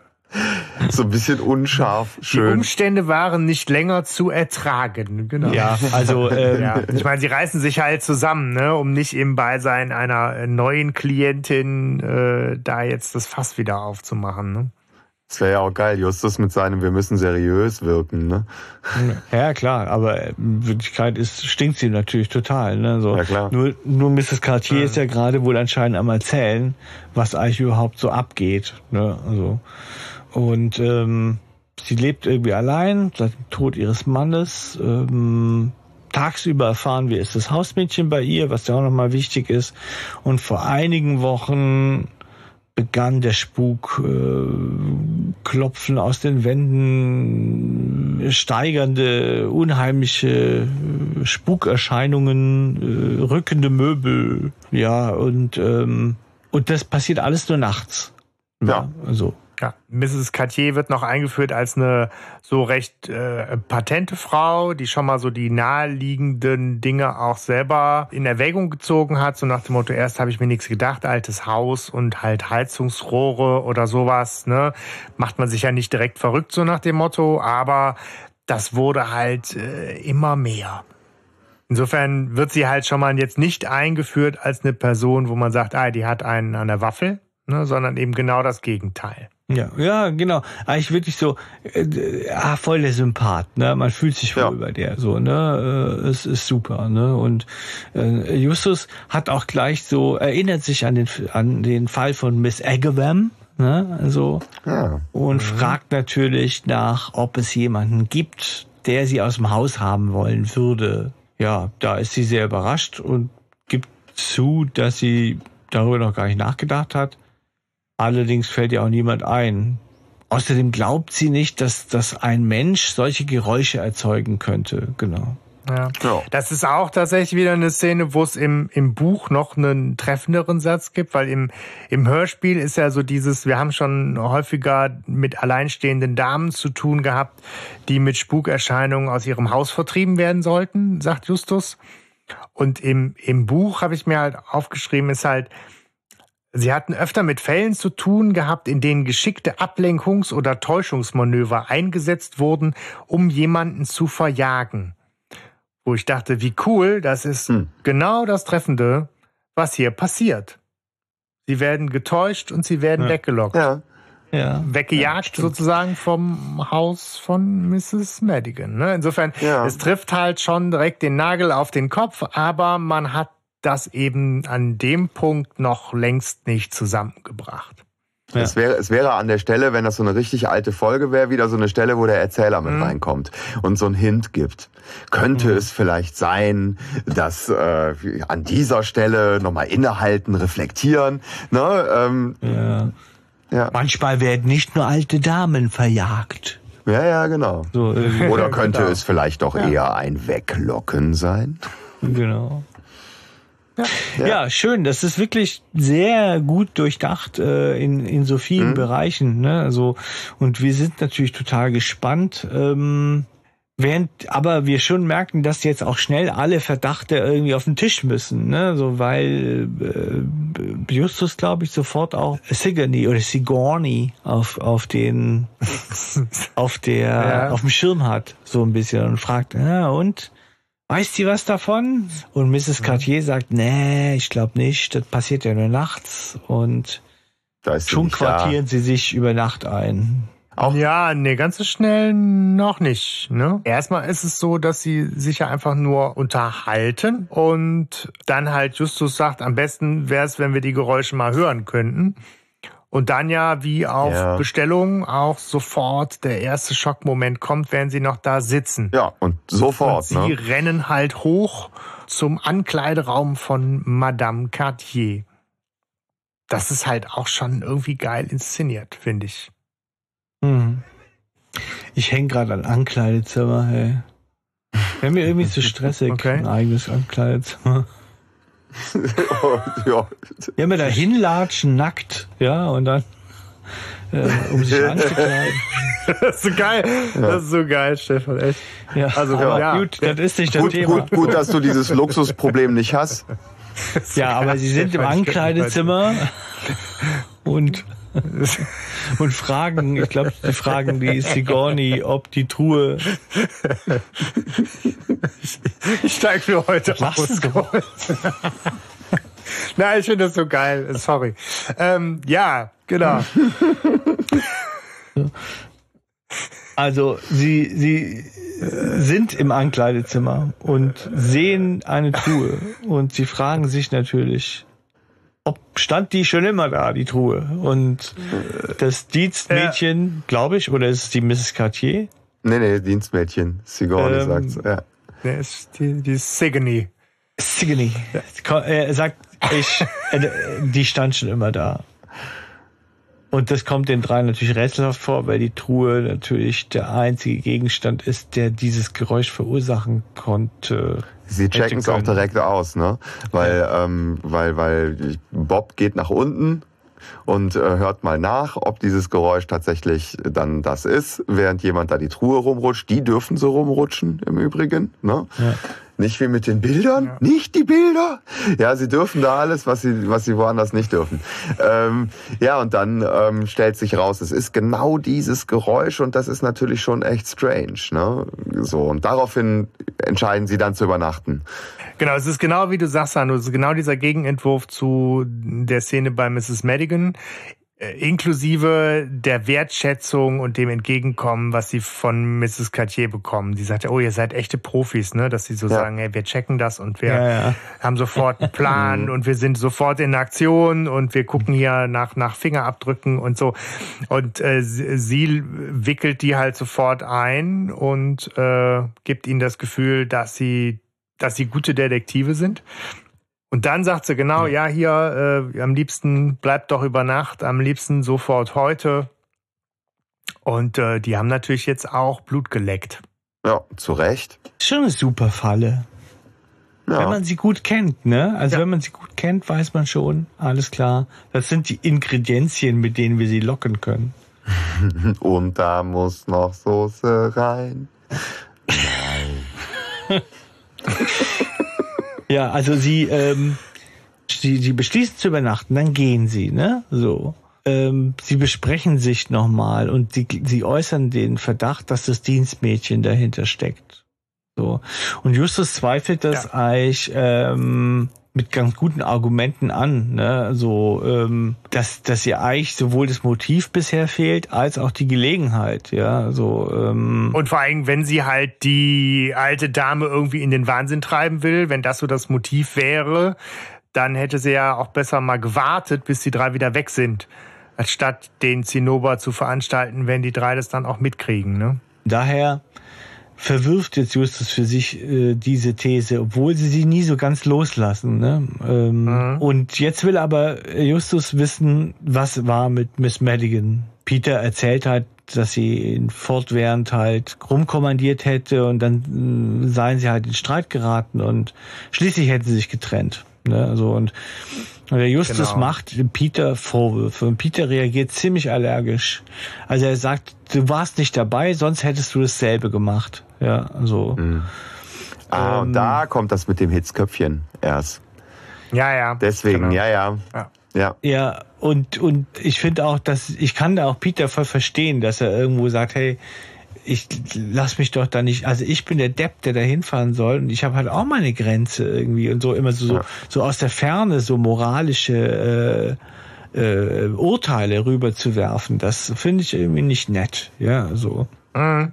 Ja. ja, und er, er sagt auch, er ja. insistiert halt auch auf, auf seinem Recht dabei zu sein, wenn es einen Fall äh, zu lösen gibt. Und das finde ich auch vollkommen in Ordnung. Ja, ich finde, das ist ja so, genau, ich habe mir das nämlich hier aufgeschrieben, weil ich es so geil finde, diesen Dialog. Wir haben einen neuen Fall, ja, Hitzköpfchen, aber wir hatten auch einen alten. Und er so, ja, falsch, wir hatten eine überkandidelte Flohmarktbesitzerin, die unsere kriminalistischen Fähigkeiten missbrauchen wollte, um einen wahrscheinlich völlig wertlosen Anhänger zu finden. Kriminologischen. Ja. Was? Kriminologischen. Kriminalistische Fähigkeiten hätten wir gebraucht, wenn wir diesen Anhänger hätten finden wollen. Ja. Was übrigens nicht stimmt, Klau, wenn man mal klauen wollen. Ja, ja, mega. Ja. Aber das ist halt schön, weil Justus da halt auch nicht aus seiner Haut kann. Ne? Also da ist halt, es hätte ja mehrere Möglichkeiten gegeben, auf ja.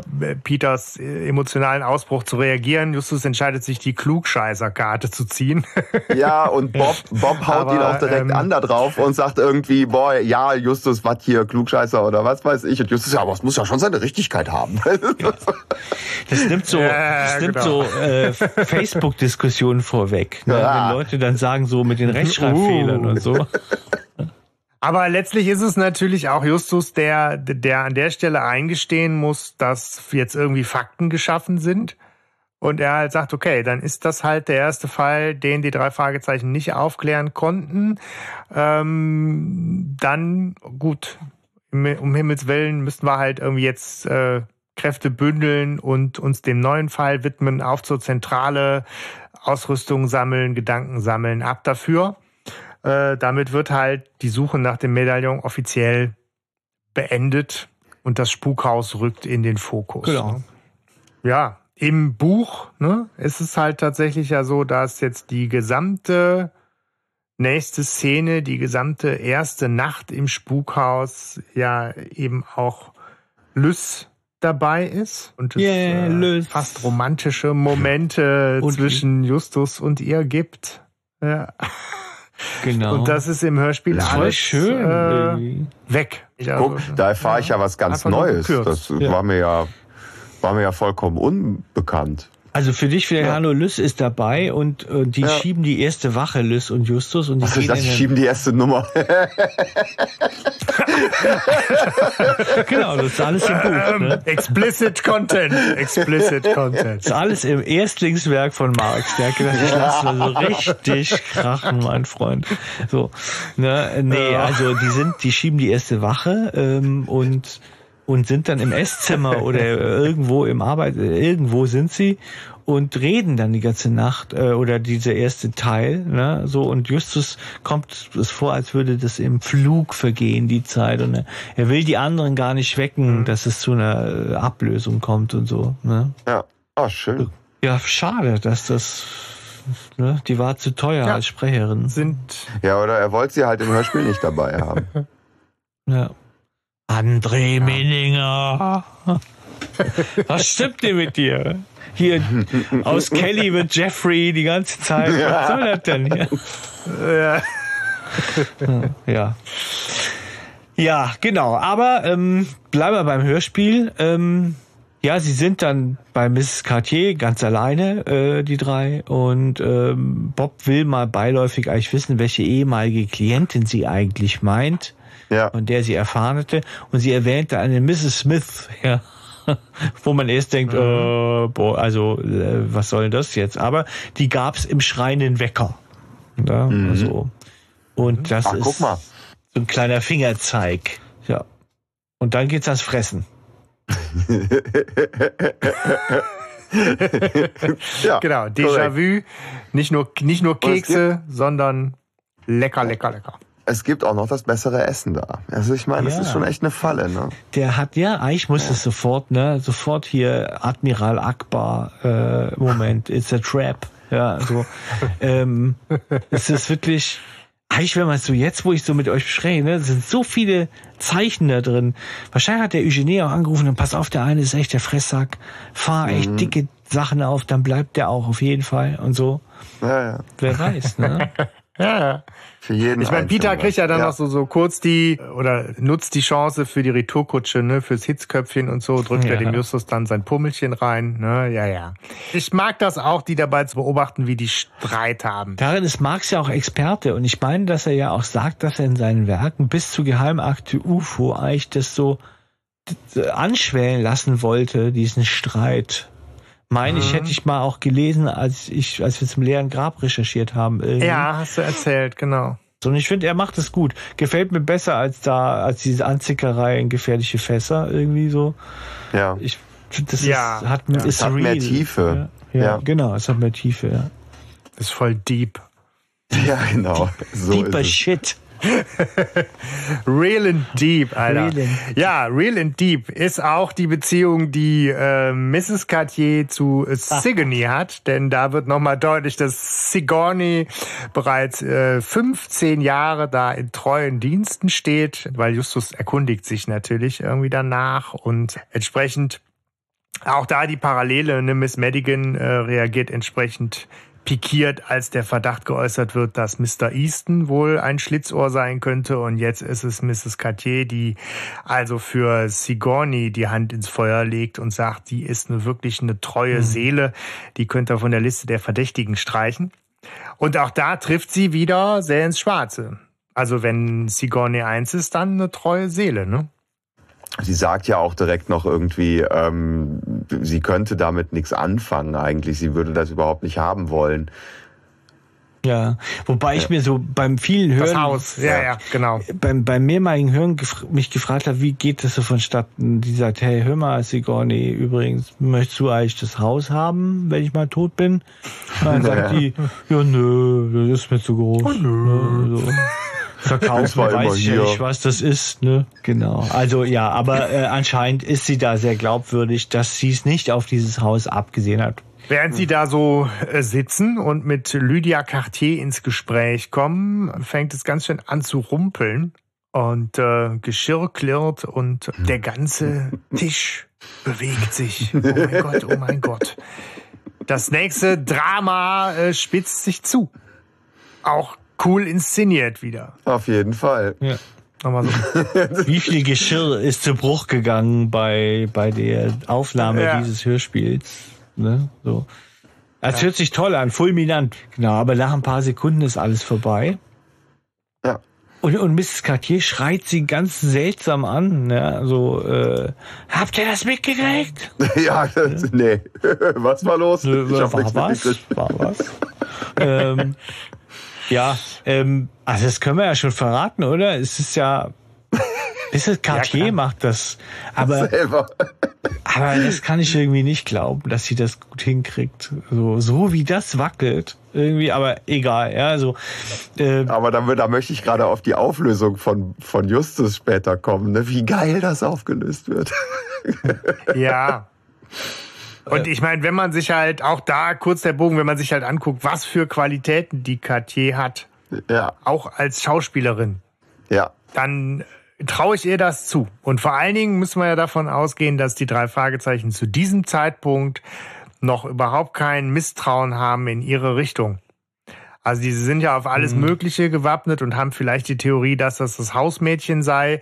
Aber sie sind ja jetzt gerade mit äh, Mrs. Cartier alleine im Raum und das Entscheidende ja. ist ja, dass sie jetzt gerade wirklich selber Zeuge werden einer offensichtlich sehr gruseligen, erschreckenden, unerwarteten Situation. Und das ist natürlich perfekt, um die weiter äh, zu füttern. Ne? Ja. Also Sie denken ja, dass da irgendein Mechanismus dahinter stecken muss, weil ja sonst niemand in der Nähe war, außer Mrs. Cartier. Ja. Ja. Und, äh, mhm. und sie wollen den Tisch umdrehen oder stellen ihn sogar auch um, äh, drehen ihn sogar, glaube ich, auch um und finden aber nichts. Ja. Auch keine Theorie greift wirklich. Ne? Ja. Das ist ja auch super, wie schnell sie dann switchen von diesem Erschrockenen und dann ist ja Peter sogar derjenige, der da äh, ganz routiniert abspult, was es alles so für Ideen geben könnte mit Fäden, ja. Magneten, Metallkerne im Holz. Also der spult da ja schon ganz Geil. viele Möglichkeiten der Manipulation ab. und muss aber feststellen, äh, nee, keine Ahnung, egal um wie viele Ecken ich gerade denke, ich, ich finde hier nix. Ja, Mrs. Cartier ist jedenfalls verzweifelt. Fliegt doch noch eine Tasse durch die Luft, ne? Die kommt erst später, nee. die, die Tasse, glaube ich. Später, kommt, später. Ne? Okay. Also, das ist schon so, das ist mir wohl auch so gegangen. Ich kann die einzelnen äh, Spukerscheinungen schwer auseinanderhalten, tatsächlich so. Mhm. Ähm, ich weiß auch nicht, wann da was passiert. Da ähm, verliere ich so die, die, die, die, die zeitliche Synchronität. Vielleicht, weil es so schnell gehen muss, ich weiß es nicht, oder weil es so ähnlich ist, oder ähm, keine Ahnung. Im Buch ist es ja auch viel komprimierter, passiert, glaube ich, alles in einer Nacht, glaube ich, oder? Fast alles, meine ich, aber ziemlich viel jedenfalls. Also, oder in zwei Nächten. Ja. Ja, so. Aber das, da bin ich auch, also es wundert mich jetzt nicht, dass du das verwechselt. Ich weiß es auch nicht immer genau, wann was passiert, irgendwie so. Ähm, aber sie haben jetzt diese komische Haaridee, dass sie Haare ähm, an die, die Truhe, nee, aber wo wollen sie die? An die, an die, an die Türen. Türen. An die Türen äh, Aha. machen. Das Haar ist noch da. Von äh, hier, ähm, oh, wie heißt es? Master of Chess? Ja, ja. Wo Justus äh, halt sagt, äh, ich habe da, ich habe die Tür mit einem meiner Haare verklebt und das ist halt ein Live-Hörspiel und der hat halt sowas von der Glatze. ja, ja, genau. ne, so und das ganze Publikum lacht sich kaputt und er er braucht irgendwie fünf, sechs, sieben Anläufe, um zu sagen, ah, das Haar ist noch da. ja, ja, genau. Das ist und, äh, witzig. Und das ist, glaube ich, auch äh, bei Master of Chess ein Rückgriff auf, auf diese Szene. Ja. Ja. Genau. Aber sie wollen diese Türen mit Haaren versiegeln, dass sie sehen, wenn einer die Tür aufmacht, dass dann quasi das Haar ja gerissen ist. Ja. Und dann wissen sie, mhm. jemand war in dem Raum drin. Also quasi, muss ich mir das vorstellen, wenn es dann in dem Raum rüttelt, dann gucken sie, ist das Haar noch da? Ist das Haar also noch da? Dann wäre es ein Geist, theoretisch. Und ist das ja. Haar nicht mehr da, ist es kein Geist. Genau. So. Ja. Okay, genau. Und sie nehmen Finger, sie gucken nach den Fingerabdrücken. Ne? Da kann man sich jetzt auch fragen, äh, warum? Ne? Weil ich meine, natürlich werden da irgendwie Fingerabdrücke von äh, allen. Ich meine, ich weiß nicht, wie, wie gründlich Sigourney putzt, aber natürlich werden da wahrscheinlich Fingerabdrücke von äh, Mrs. Cartier und von Sigourney sein. Äh, und aber was was hilft äh, ihnen das? Ne? Also wenn das jetzt ein Geist ist, ja. wird es keine Fingerabdrücke geben. Wenn das irgendein Fremder ist, haben sie keine Ahnung, was sie mit Abdrücken anfangen sollen. Aber es ist natürlich so das nächstliegende, ja. was irgendwo die Krimino Kriminalistik, Kriminologie, man weiß es nicht, äh, so verlangt. Im, Dede im Detektivkoffer machst du jetzt äh, Fingerabdruckpulver auf, ne? Im Yps Und das wird halt vom, vom Sprecher auch irgendwie so nett, äh, nett erzählt, wie, wie Bob das macht. Äh, und äh, im, im Buch erfahren wir auch, dass Bob derjenige ist, der, der die Haare für die äh, Verklebung der Tür lassen muss. Und dann legen sie sich äh, eigentlich alle äh, ins Bett und läuten die, die Nachtruhe ein. Ne? Ja. Ewig die Nachtruhe. Sigourney macht sich dann irgendwann auf den Weg, weil die hat halt Dienstende, ne? Peter direkt hinterher. Einfach weil sie ja immer noch eine Verdächtige mhm. ist, um zu gucken, was da jetzt passiert. Was macht sie? Wo, wo will sie hin? Ähm, der kommt aber ewig nicht zurück. Aber irgendwann kommt er zurück. so. Oh. oh. ja. Genau. Das, oh, genau. Auch da ist, äh, Stefan, ne, im, im Buch passieren extremst viele Dinge in der Zeit, in ja. der Peter nicht da ist. So kann man vielleicht nachher nochmal irgendwie drauf ja. eingehen oder so. Oder meinst du, jetzt ich weiß nicht, man könnte es jetzt erwähnen, weil es jetzt zeitlich eigentlich kommt. Ne? Man kann sagen, Justus geht auf Patrouille ne? im Buch und, der, und, und Bob muss im Garten lauern, weil sie glauben, dass sie so irgendjemanden erwischen können. So. Und es kommt dann wieder zu einer Spukerscheinung, die Justus nicht aufklären kann. Und beim Aufräumen in der Abstellkammer findet er mit Bob zusammen eine Geheimtür. Dann betreten mhm. sie diese Gehe den Geheimgang, doch die Tür schließt sich hinter ihnen, obwohl Bob sagt, ich habe einen Besen dazwischen gelegt, ja, so, und sie kommen weder mhm. vor noch zurück, weil sich diese Geheimgang die Türen nicht von innen öffnen lassen. Also sie sitzen fest. Das erinnert ja. mich an Gespensterschloss. So. Ja, und ähm, und dann setzt so ein Poltern. Sie sind halt absichtlich eingesperrt. Ne? Das wird ihnen bewusst. Genau, also es liegt sehr nahe, dass jemand diesen Besenstiel rausgezogen hat und es zugemacht hat. Und jetzt wird denen auch so ein bisschen, glaube ich, schon mulmig, was die Rolle von Mrs. Cartier angeht. Mhm. So, ne? Das, das spürt ja. man schon raus. Weil gleichzeitig ist es auch so, dass die schreien und so, aber es passiert nichts. Also sie hören, niemand hört sie. Und es setzt dann so ein Poltern neben ihnen ein und sie denken schon, jetzt kommt der Geist und holt uns. Sogar Justus scheißt sich eigentlich in die Hose. Und dann kommt Peter aber zurück und meldet sich per Walkie-Talkie, weil das hatten sie vorher abgesprochen, dass der nicht klingelt, sondern per Walkie-Talkie. Und diese, die, die, die, die Funk, die Funkwellen des Walkie-Talkies können durch die Mauer durch und so können sie ihm sagen, wo sie quasi, wo sie sind. Ja, also, ähm, mhm.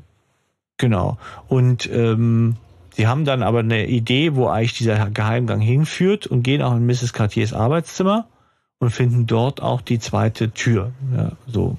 Mm, okay. Mm. Ja. Ein und, Haus mit Geheimgängen, das ist dann ja. auch schon wieder Zauberspiegel ja. ja und so. Ne? Also ganz, ganz viel äh, ein Geheimgang. Und das in meinem Haus. Ja. Das ist wirklich, also. Dämon der Rache. Mhm. Ja, ja, das ja. ist äh, eine ganz, ja. ganz, es, äh, finde ich, total tolle Information, die ich gerne im, Frei, im Hörspiel ja. gehabt hätte, weil das, das gibt so eine ganz verbessert. tolle Stimmung irgendwie, auch auch dieser Wechsel, dass sie so jetzt denken, ja. was ist jetzt mit der Cartier, ne? So, aber äh, das kommt tatsächlich sein. im Buch ja viel, viel früher, ne? So ja. die, die Frage, dass die, dass die verdächtig ist und dass sie sich ja auch verdächtig verhält. Denn die drei sprechen sie genau. ja am nächsten Morgen dann drauf an, nach dem Motto, äh, wir haben hier echt geschrien, hatten Schiss und haben äh, haben sie da nichts nichts bemerkt und sie wohl sehr sehr auffällig äh, ich hoffe, ich kriege es jetzt richtig zusammen, irgendwie darauf Wert legt, dass sie früh zu Bett gegangen sei und irgendwie tief geschlafen ja. habe und sich da in ihrer in ihrer Antwort versucht, direkt so ein, so ein Alibi mit äh, zurechtzulegen. Genau, sie, äh, sie sagt schon von vornherein, ach übrigens, auch heute Nacht war so schlimm, ich habe mir extra ganz viel Oropax reingetan weil ich so mhm. schlecht schlafen konnte. Und bevor ah, die irgendwas ja. sagen konnten, und dann ist, ist euch denn was passiert? ja, genau, so, ja.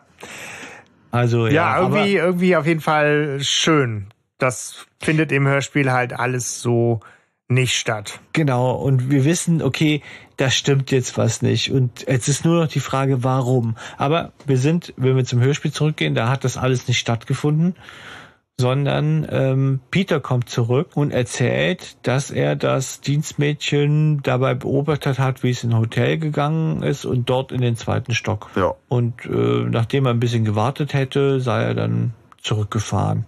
Ne? Und Justus und Bob erzählen, ja, hier ist auch nichts passiert.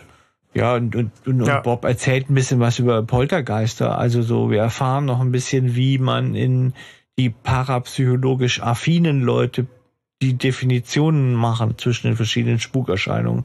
Und Poltergeist gilt als psychokinetisches Phänomen. Also ein aus Ist der gar kein Geist, ja. Ja, aus der ja, ich habe das aber auch mal gehört, dass bei Poltergeisten glaubt man, dass die Leute, dass die Leute dafür verantwortlich sind für, für diese Phänomene. Also dass die so gestresst oder so kacke drauf sind, dass die dann durch ihre Energien die Bilder von der Wand reißen oder so, glaube ich. Manchmal ja. gehört zu haben oder okay. ne, so. Ja. Aber es wird halt auch ausdrücklich der Horrorfilm Poltergeist erwähnt. Ne? Ja. Ja, Justus möchte die Gelegenheit nutzen, Bobs Vorträge noch durch einen äh, schneidigen Monolog zu ergänzen, äh, wird aber mal krass abgewürgt und dann kommt diese Szene, die ich jetzt schon ein paar Mal erwähnt habe als eine meiner Lieblingsszenen, weil die einfach so krasses Drama 1A äh, inszeniert als als Action, als Terror, als weiß nicht, also ne, Geräusche, Musik, Stimmung. Das ist wirklich einmalig für mich, was da abgeht. Denn es ist halt Mrs. Cartier, die um Hilfe schreit und wirklich um ihr Leben zu schreien scheint, weil sie in ihrem Zimmer eingeschlossen ist, nicht rauskommt und da drin halt offensichtlich der Poltergeist gerade alles auseinander nimmt und äh, da fliegen Möbel und Justus, Peter und Bob versuchen die Tür aufzumachen und es ist halt echt nur Alarm und Gekreische. Ne? Das ist schon sehr außergewöhnlich. Mhm. Ja. Und die Tür geht auch gar nicht auf. Das ist ja auch nochmal sehr außergewöhnlich, weil angeblich sei der Schlüssel weg. Der ist wohl irgendwie rausgeflogen aus dem Schloss. Ja, Peter muss halt wirklich so, denke ich, mit, mit, mit zitternden Fingern unter Panik da irgendwie seinen Dittrich ähm, bemühen und äh, also dafür letztlich schnell. schaffen sie es dann auch. Ne? ja. Aber es ist halt, also ich finde das wirklich äh, herausragend. Wie, wie schön muss das gewesen sein für Mrs. Cartier, ne? In Wirklichkeit sozusagen. ja. das Bild hing schief. Eugenie zahlt ja, komm, schmeiß die Vase kaputt. ja. ja, wie gesagt, die muss ja auch weil ich eine wahnsinnig begnadete Schauspielerin sein. Also nicht nur die, ja. nicht nur die, die Sprecherin Gerda Gmelin macht das hier herausragend, sondern auch der Charakter äh, in der Rolle ist da einfach ja wirklich saugut. Ja, mhm. sie ist halt total kaputt und am Arsch und so, ne, und kauert da rum und sie sind dann irgendwie da drinnen und ähm, ja, und dann geht's halt auch noch irgendwie weiter, ne? So, dass das Fenster fliegt halt irgendwie zu und und noch mega Alarm da drin und ähm, Justus dann irgendwann nur so, als die Stimmung da wirklich richtig zu kippen scheint, Justus so ruhig. Einmal, ne? Also so fährt, fährt da alle runter. Äh, so, was hier los? Ne? Also um noch mal irgendwie den Kopf einzuschalten und Ratio da reinzubringen in die Situation. Ja. Ja, Bob ist ja auch derjenige, der dann irgendwann so sagt, äh, das macht einen ja ganz wahnsinnig. Ja, hat er auch voll das, recht. Äh, das trifft's, ne? Also die, die drehen da ganz schön hochtourig. Ich ähm, finde ja so cool, wo sie sagen, haben sie den, äh, haben sie den, äh, also äh, als sie sie ganz frisch befreien da so aus dem Dings so, äh, sie haben sie denn irgendwas gesehen und sie so, na das reicht ja wohl nicht. Wie sie das ja, sagt, ja, ist ja. so geil, es ist so genau. authentisch, ne, dass du denkst, hey Alter, ich hau dir jetzt gleich ein, wenn nochmal so ein dummer Spruch kommt. Was soll ich denn sonst noch sehen, ey? Ja, immerhin ist es halt in der Szene auch äh, Peter, der halt sonst noch was sieht, denn genau das ist ja, ja, die Szene, wo die noch alle voll in Angst und Terror sind, die ja dann das Titelbild äh, inspiriert haben muss. Denn Peter ist auf einmal auch noch der festen Überzeugung, dass da eine Hand, eine Hand am Fenster ist und alle drehen sich rum und sehen halt natürlich irgendwie nix und vermuten eine Reflexion in der Scheibe und keine Ahnung, aber er ist sich halt ziemlich sicher, äh, da was gesehen zu haben. Und ähm, in dem Durcheinander fällt, und das muss man der Fairness halber ja erwähnen, weil sonst würde das alles gar keinen Sinn machen, fällt Justus ja auf, dass sogar Mrs. Cartiers Ahnentafel umgekippt wurde. Ja. So. Ja. Und mhm. er hebt die kurz auf, glaube ich, ne? Und dann untersuchen sie noch das ja. Beet. Lass sie ruhig liegen, lass sie liegen. Ja, ja, komm schon. Ne? An alles gedacht, ne? aber nicht daran, das Bild von Eugenie von der Wand zu nehmen. Ein bisschen wie mit den, mit den Unterlagen von, ähm, von, von ja. dem Forscher im Höhlenmensch. Wie hieß er nochmal? Dem Toten. Äh, äh, sagt, ja, der, komm, das ist Bernstein, nee, Birkenstein, äh, ja. Birkenstein, wo die Eleonor. Ja, Ach komm, lass doch, lass doch. Heb das nicht auf. Genau. Ja, genau. Sie untersuchen aber auch noch das Bild vorm Fenster, weil sie natürlich denken, na gut, wenn da einer war, ne? Oder also wenn da eine Hand mhm. war, beziehungsweise wenn auch jemand da war und die, das klassen Kladderadatsch gemacht hat, dann muss der in eventuell ja Fußabdrücke da hinterlassen haben. Aber auch das ist ähm, Fehlanzeige. Genau Aber stellen, stellen Sie nicht auch fest, dass Sie im zweiten Stock sind? Ja, ja. So. Ja. Aber er glaubt ja trotzdem, dass man da runterspringen könnte. Ja. ja. Und auch die Haarfallen geben nichts. Ja, sie sammeln sich halt. Genau, das ist das, was sozusagen der, der Erzähler uns dann noch, noch mitgibt. Äh, auch ich finde in der Folge alles schön, stimmungsvoll, musikalisch untermalt. Ähm, Habt ihr angeblich soll Instrumentalcover von Amanda Lears Follow Me da irgendwo inzwischen Musiken versteckt sein? Ich habe da nichts erkannt. Aha. Aber ähm, was mir aufgefallen ist, dass halt die Zwischenmusiken und auch die Szenen, die der Sprecher hat, irgendwie für mich auch sehr, sehr schön äh, inszeniert sind. Weil mhm. ist euch das ja. aufgefallen irgendwo? Ich habe die Zwischenmusiken generell also das mit, gut, mit, mit ich, Follow Me so nicht. Nee. Nee. nee. Okay. Ich habe es halt gelesen und dachte, okay, aber wo denn? Äh, ich würde es jetzt auch ja. gar nicht erkennen, gut. Follow Me. Vielleicht liegt es daran. Ich habe mir halt auch extra nochmal reingehört, ne? Aber ähm, ist halt irgendwie lustig, weil es tatsächlich ja nochmal der Rückbezug ist zu Mann ohne Kopf und da ja auch Marianne Kehlau als Amy Scream uns begegnete und so. Aber ich habe da auch nicht zuordnen können, wann und wo das wirklich passiert. Vielleicht kann uns da einer unserer HörerInnen auch nochmal äh, Futter zu geben.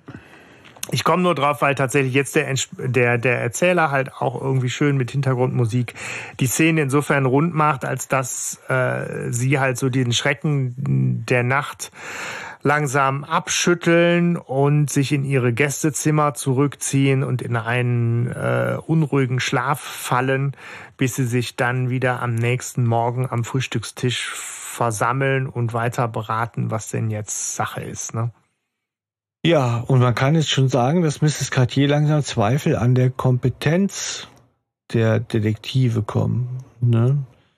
Also sie drückt es jetzt nicht so hart aus, aber sie meint halt, naja, wie ist es ja eigentlich gar kein Fall für Detektive sondern eher ja. was für wirkliche Geisterjäger. Ne? John Sinclair zum Beispiel könnte jetzt eingeschaltet ja. werden.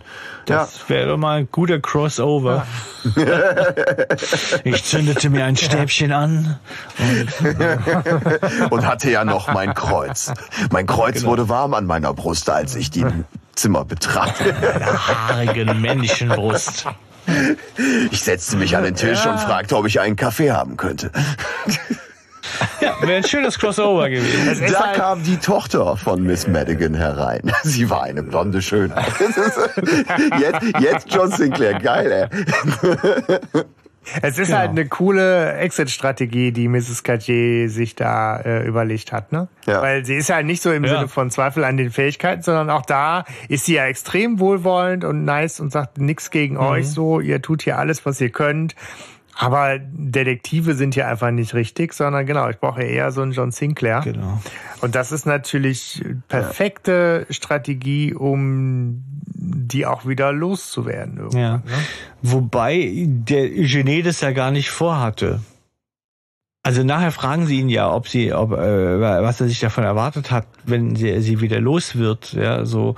Aber er hat ja nur gedacht, ja. Er, er sagt, nee, damit habe ich für euch nur interessanter gemacht, weil ich wusste, dass ihr dann extrem hartnäckig seid, weil und da hat er es auch gut bedacht, ne, äh, für für Justus wäre das Fall Nummer drei, äh, den er ablust. Ja, oh also oh Gott, der, ja. der muss ja unter einem enormen Druck stehen, ja, sozusagen.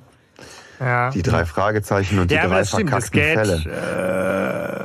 Äh, es, ja, es, es wurde ja keine, keine, also in dem Plan wurde natürlich eben keine Lösung präsentiert, sondern eben genau nur diese Exit-Strategie mit irgendwann ist halt vorbei.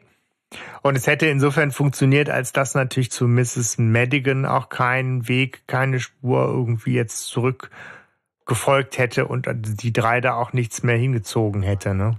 Aber es stimmt, also ja. Justus kriegst du halt so leicht nicht, nicht abgeschüttelt und das muss ja dann auch äh, Mrs. Cartier äh, erkennen. Denn Justus sagt, ja, okay, aber also geben Sie uns bitte noch ein bisschen Zeit. Wir sind hier noch nicht, noch nicht fertig. Und er sagt das natürlich auch mit dem Wissen, was wir aus dem, aus dem Buch haben, schon auch mit dem Blick da drauf, ne, Verdächtige aus dem näheren Umfeld noch in den Blick nehmen zu wollen, ne?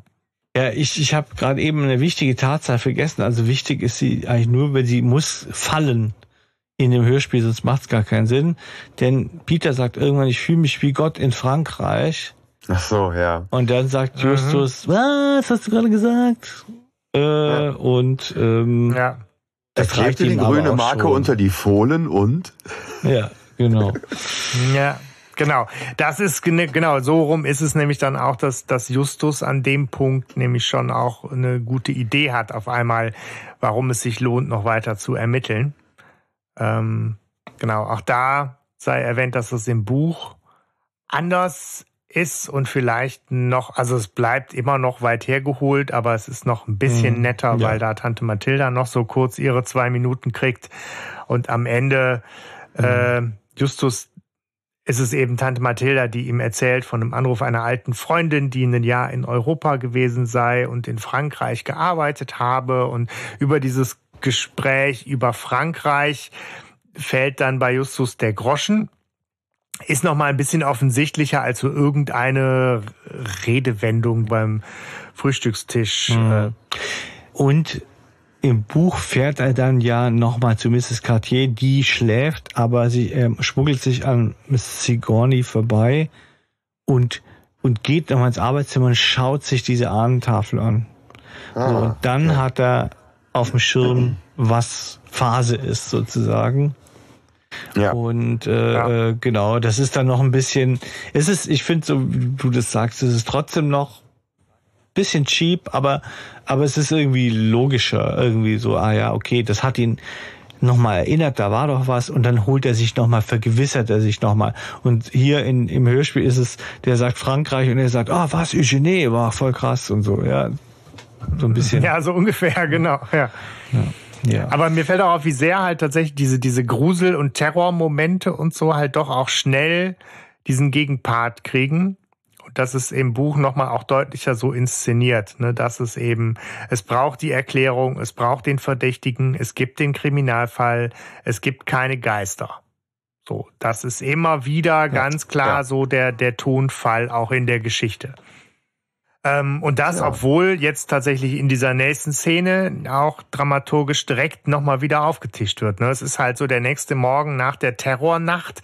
Die sitzen beim Frühstück und äh, was hm. als nächstes passiert, ist halt genau diese fliegende Tasse, die halt aus dem Nichts irgendwo von hinten kommt und nur haarscharf einen Kopf verfehlt und halt alle nochmal wieder in, in Angst und Schreck versetzt, kurz. Ne? Ja. ja. Ja. Und das war, wir dürfen das sagen, eigentlich die Werferin soll Miss Cartier gewesen sein. Nee, Sigourney. Nee. Sigourney ist im, ja. Buch. Im Buch ist es dann Mrs. Cartier nee. gewesen. Nee, Mrs. Cartier sitzt mit denen ja am Küchentisch. Ja, und die ja, Sigourney aber auch hat einen guten Moment erwischt. Äh, total billiger Trick eigentlich. Also ich meine, so um die Ecke aus dem Nix aus der Küche irgendwo eine Tasse werfen. Aber wie ja auch nachher irgendwie gesagt wird, ja. die einfachsten Lösungen sind manchmal die besten, ja. so sinngemäß. Ne? Also es, es braucht nicht den tierischen Zinnober, es braucht manchmal nur gutes Timing. So, es fliegt halt eine Tasse. Alle wundern sich, wo die herkam, was das soll. Äh, der Poltergeist hat wieder zugeschlagen.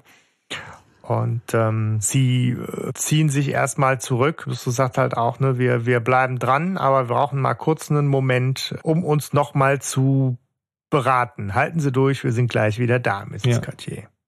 Genau, und zu seinen Kumpels sagt er in einer Stunde in der Zentrale. Wir müssen noch was erledigen. Ja. Tisch präpariert. Was erfahren wir genau. nicht. Aber ähm, in der Stunde ist er da und Justus präsentiert uns quasi die Lösung des Falles. Ähm, mhm. Auch klassisch. Ich habe das also mal in Punkte zusammengefasst, weil es ist recht viel und man fragt sich natürlich, in welcher Reihenfolge kamen ihm die Erkenntnisse. So, ja. Also er stellt zunächst mal fest, ähm, kein Fremder war im Raum und Geister existieren nicht, also muss es Mrs. Cartier gewesen sein, weil mit der waren sie dann zusammen, ja. Beziehungsweise es muss Sigourney gewesen sein. Und das ist natürlich schon schlau kombiniert, weil er so ein bisschen Sherlock Holmes Moment hat. Mhm. Er, er, schließt alles andere aus mhm. und hat was übrig bleibt. Und bisher waren sie ja der Meinung, also ich weiß nicht, ob ich jetzt sehr aufs Buch beziehe, aber der Meinung, naja, einer von beiden war es. Und da immer mal einer da war und der andere nicht, ja, war es überhaupt nicht logisch, dass das sein konnte. Aber wenn man weiß, dass beide Komplizen sind, dann kann es sein. Mhm, ne? Also das finde ich ganz ja. schön. Ja, dann macht es Sinn. Und ähm, genau, und er erläutert halt, es ist ganz klar, wir haben sie nicht verdächtigt, weil wir kein Motiv gesehen haben. So, sie, sie, warum sollte sie uns anlügen? Geltungsbedürfnis kann es nicht gewesen sein. Ja, aber den Vorfall mit der Teetasse könne er noch nicht erklären. So, den wohl aber mit diesem, Tisch. mit dem Tisch, das, ja. den wackelt er dann selber ein bisschen. Aber die anderen merken sofort, dass er das ist. Ne? Er will es ja auch, dass sie das merken. Er will es ja vorführen. Ne? Ja. Das ist auch so eine schöne Szene, wo sie diesen, diesen, also das löst halt auch, jetzt so wenn du das dich ins Kindliche zurückversetzt, löst das ja auch so viel Spannung auf und dieses Lachen und diese Erleichterung und dieses, wieso machst du da gerade so Spökes und gleichzeitig fällt so der Groschen und der, der, der Spuk wird so entzaubert. Das ist halt total geil ähm, gelöst. Geil ist aber auch Peter, ne? Das ist halt nur einmal mit dem Knie gegen den Tisch wackeln. Aber, genau, aber Peter ja. ist so geil, wo, wo Justus dann irgendwie so die Lösung präsentiert und sagt so, ne, das ist die Lösung, genau das ist passiert. Und Peter sagt, was? Du hast den Tisch wackeln lassen? ja. So, boah. Oh. ja, schön. Ja. Ich liebe die drei Fragezeichen für sowas. Ja, ja aber also, du, Stefan, du hast gerade schon den Bogen gespannt so zum Thema Motiv, ne? Ja. Ja. Weil er sagt natürlich, ne, wo ist das Motiv? Warum sollte Mrs. Äh, Cartier da irgendwas tun? Ne? Es kann jetzt nicht Geltungsbewusstsein sein. Es gibt auch jetzt sonst irgendwie nicht greifbares Verbrechen, was es aufzuklären gäbe. Und dann ist eben der Groschen gefallen, das Motiv sind wir. Es ging nicht um Spuk, es ging um die drei Fragezeichen. Und das ist halt schon eine geile Schlussfolgerung, die Justus da mhm. zieht, ne? Mit dem Wissen, was er über die Ahnentafel dann noch gewonnen hat. Ne? Da hat er gesehen, Eugenie ist eine ihrer Ahnen. Also ist Victor Eugenie mit ihr verwandt. Und dann hat er sich überlegt, okay, was? Ja. ja gut, also, dann ist er ja wieder auf die grüne Eisenfrau und auf den Museumsdiebstahl gekommen und hat das alles mal schön zusammengepackt und ist ja dann im Buch, erfahren wir es ja auch, tatsächlich nochmal ins Haus. Ne? Ich meine, wir machen gerade wirklich den Sack schon komplett zu, ne? aber hat sich dann ja das ja, Bild der muss grünen ja auch. Eisenfrau auch nochmal äh, angeguckt. Ja, ja. Ne? Insofern finde ich das schon auch nur von der, von der Logik her schön aufgedröselt, wie er dann so die, die mhm. Beweiskette mhm. schließt und diese Fälle miteinander verknüpft. Du guckst so skeptisch, Stefan. Ja, ich versuche es nachzuvollziehen. Ich verstehe schon, ja. Okay, Bilder. Also er findet raus, Eugenie ist der Verwandte. Dann liegt es nahe, dass es, dass er ist ein Bilderdieb. Das wissen Sie, ja. Es wurde ein Bild geklaut, also ist die Verknüpfung da zur grünen Eisenfrau. Und ja, und dann muss er sagen, wo haben wir die mal. grüne Eisenfrau gesehen? Zuletzt? Ja. Irgendwie. Warum sollten jetzt und genau, und warum sollten die jetzt gerade ein Motiv haben, uns von unserem Fall abzulocken? Oder warum sollten die ein Motiv haben, uns was zu inszenieren? Ja, ja das ja. ist schon eine okay. sehr, sehr logische Kette. Ja, aber die hätte ich mir gerne ausgearbeitet hätte gehabt, auch im Buch. Aber ja, aber es ist trotzdem gut, wenn die die, also der Plot ist gut, ohne Frage. Ja. Die Idee ist, der Hammer gab's noch nicht. Und das muss schon was heißen. Also das haben wir oft, kennt man ja, das ist dann immer ja. wieder mal so, ist ungefähr dasselbe, aber das ist hier absolut neu. Ja, so. Ja, rechne ich dem Hörspiel auch recht hoch an. Aber genau das ist das, was er, was, was, was Justus, Peter und Bob dann ja auch aufdröselt, so wie er ist darauf, wie ist er darauf gekommen. Er ist nochmal äh, zu Mrs. Madigan und hat sich das Bild nochmal angeguckt und äh, nimmt sie dann eben genau auf diese, diesen Weg mit, bis er sagt, hier, es geht um Eugenie. Und ähm, interessanterweise ähm, gibt's ja im, im Feuermond die, die Background-Story von Eugenie so ein bisschen mehr, wo man ja auch erfährt, dass Eugenie eigentlich ein geborener Jacquard ist. Insofern wirft das natürlich hm. die Frage auf, wie denn dann Mrs. Cartier als geborene Eugenie tatsächlich mit ihm verwandt sein kann. Ne? Das sind aber Fehler, die später kommen, ne? Ja, genau, ne? aber es ist so irgendwie, das Internet findet dann da schon so die, die interessante Lösung, dass sie, dass sie natürlich nicht verwandt sein können, sondern die sind halt befreundet und Mrs. Cartier wird ihm wahrscheinlich den Namen als Tarnung zur Verfügung gestellt haben. Ne? Auf der anderen Seite in der Geschichte Poltergeist benennen sie sich ja schon sehr ausdrücklich als Verwandte. Das heißt, da wird äh, mhm. Marx es wahrscheinlich mit der Background-Story im Feuermond etwas ver verkompliziert haben für sich selber und die Figur. Mhm. Mhm. Aber ist tatsächlich nur so eine, so eine Randnotiz. Aber interessant, ja. Aber ja. zum Zeitpunkt dieser Folge alles noch gar nicht passiert, also kann man dieser Folge da gerade gar keinen Vorwurf machen.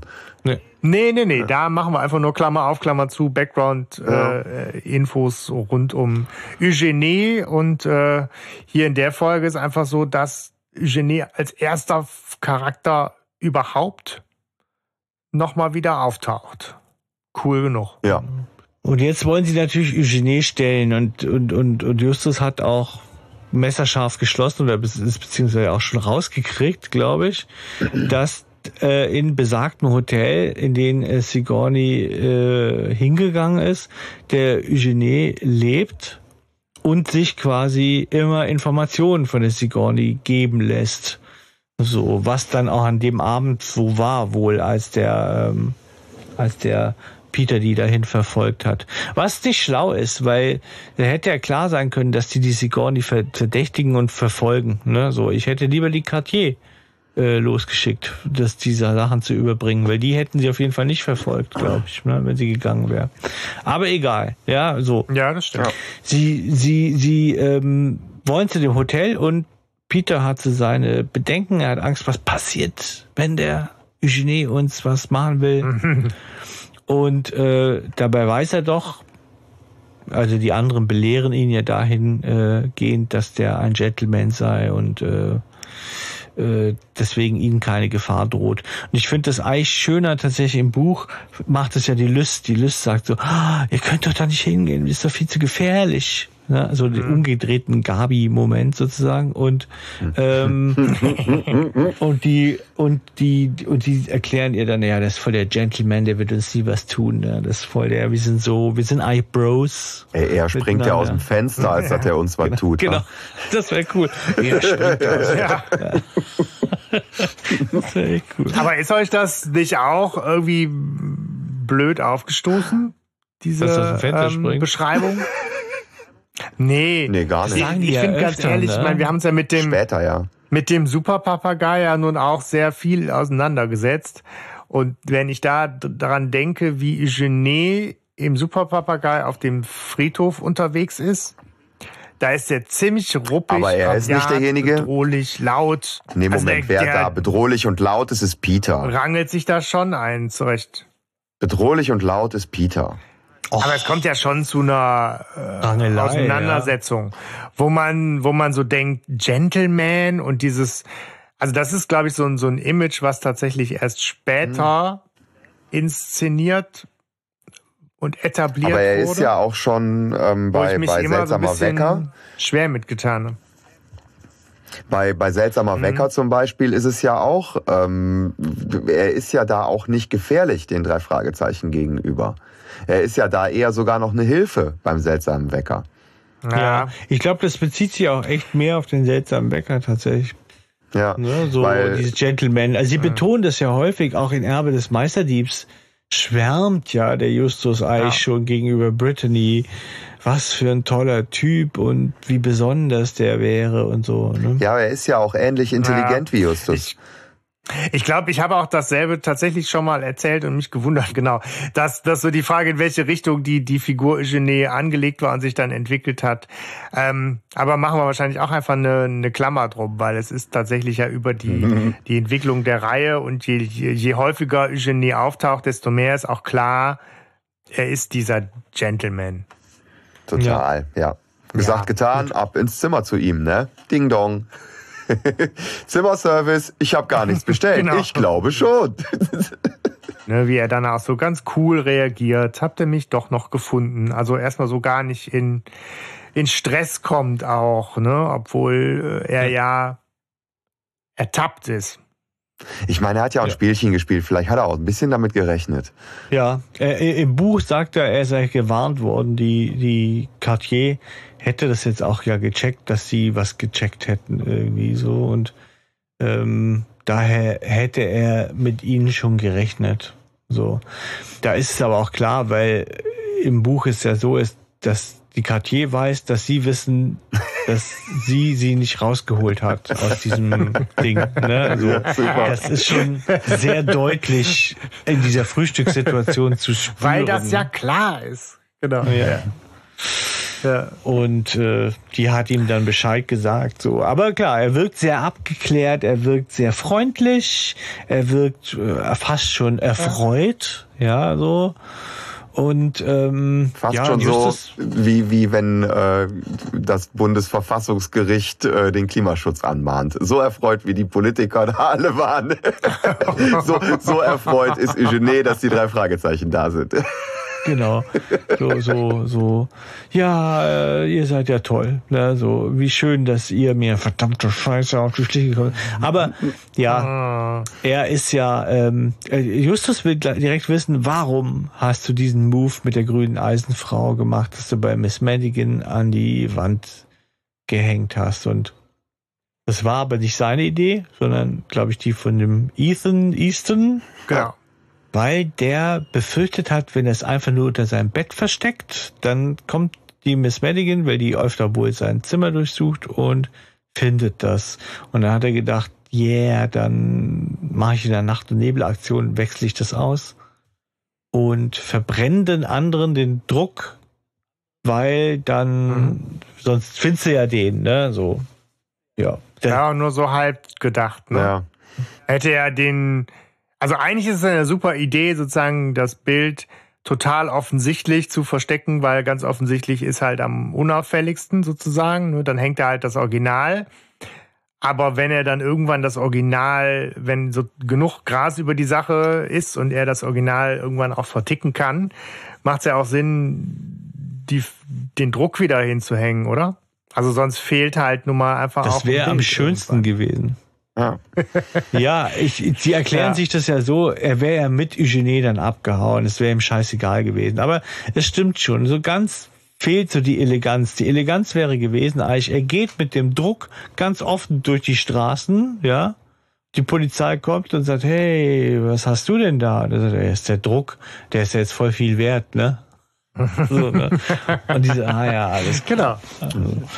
Ja. Äh, ja, also, ähm, naja, aber es ist halt schön, es hätte uns um diese, aber es ist natürlich toll, es ist die ganze Zeit vor deiner Nase. Du suchst etwas und der eigentliche, das eigentliche Ding ist die ganze Zeit vor deiner Nase. Das lässt du dir als Autor natürlich nicht nehmen von ein paar, paar Logikfehlern irgendwie vielleicht, ne, so. Dazu ist die Idee zu geil. Ja, ist ja gar nicht, ja. ist ja nicht mal ein Fehler, ist ja nur vielleicht, wo man sagen, da ist halt dann der Plan von Eugene und Easton vielleicht nicht ganz so äh, schön ja. oder zu Ende raffiniert oder sowas, aber funktioniert ja auch, wenn ja. du sagst, letztlich alles drauf geschissen, äh, irgendwann habe ich genug Kohle, ich bin weg hier. Dann interessiert mich ein leerer Platz an der Wand äh, im Haus da auch nicht mehr. Aber ja, Gut. Ja, was ja. mir halt aufstößt, ist, ist Sie sagen ja, also der, der, der Ethan hatte Angst, dass die Polizei, also er konnte es auch nicht bei sich behalten, weil er Angst hat, dass die Polizei zu ihm kommt oder so, ja, also so. Und äh, wenn die aber den Druck findet, da wo er wohnt, von der grünen Eisenfrau, dann ist sie da genauso dahinterher, mhm. wenn sie ihn schon eh im Verdacht hat. Oder? Aber egal. Das ist, das ist viel zu, das geht viel zu tief. Was wäre, es ist schön. Wenn?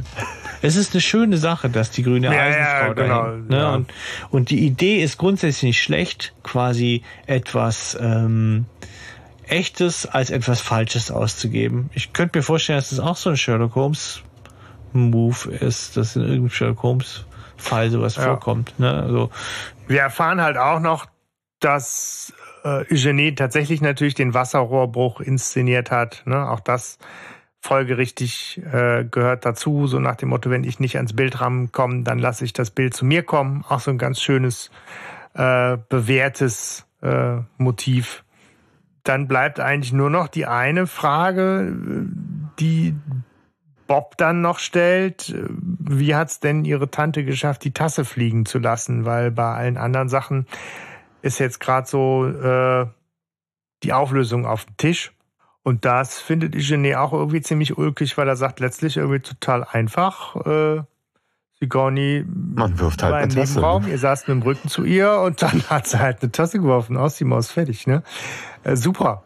Super. Punkt. Kann man genauso stehen Und lassen. genauso amüsiert ist halt, ist halt da Eugenie dann halt auch noch, dass er sagt, das richtig Coole ist halt, äh, habe ich mir erzählen lassen, dass Peter dann halt noch tierisch ausgetickt ist und äh, sich selber noch mehr Angst gemacht hat mit dieser vermeintlichen Hand am Fenster. Da war nie was, das hat er sich einfach nur äh, eingebildet. Ist natürlich auch einfach eine schöne Ja. Erklärung noch. Kann passieren, ne? Ja. Ja. Das ist halt so gemein, er erzählt es so, als hätten sie zusammen, also ich habe da so ein Bild im Kopf. Ja. Äh, Cartier und Eugenie sitzen zusammen und so, aha, voll der Trottel, guck mal und so und lachen sich so schlapp. Genau, ne? Die machen sich, ja, richtig lustig drüber, ja.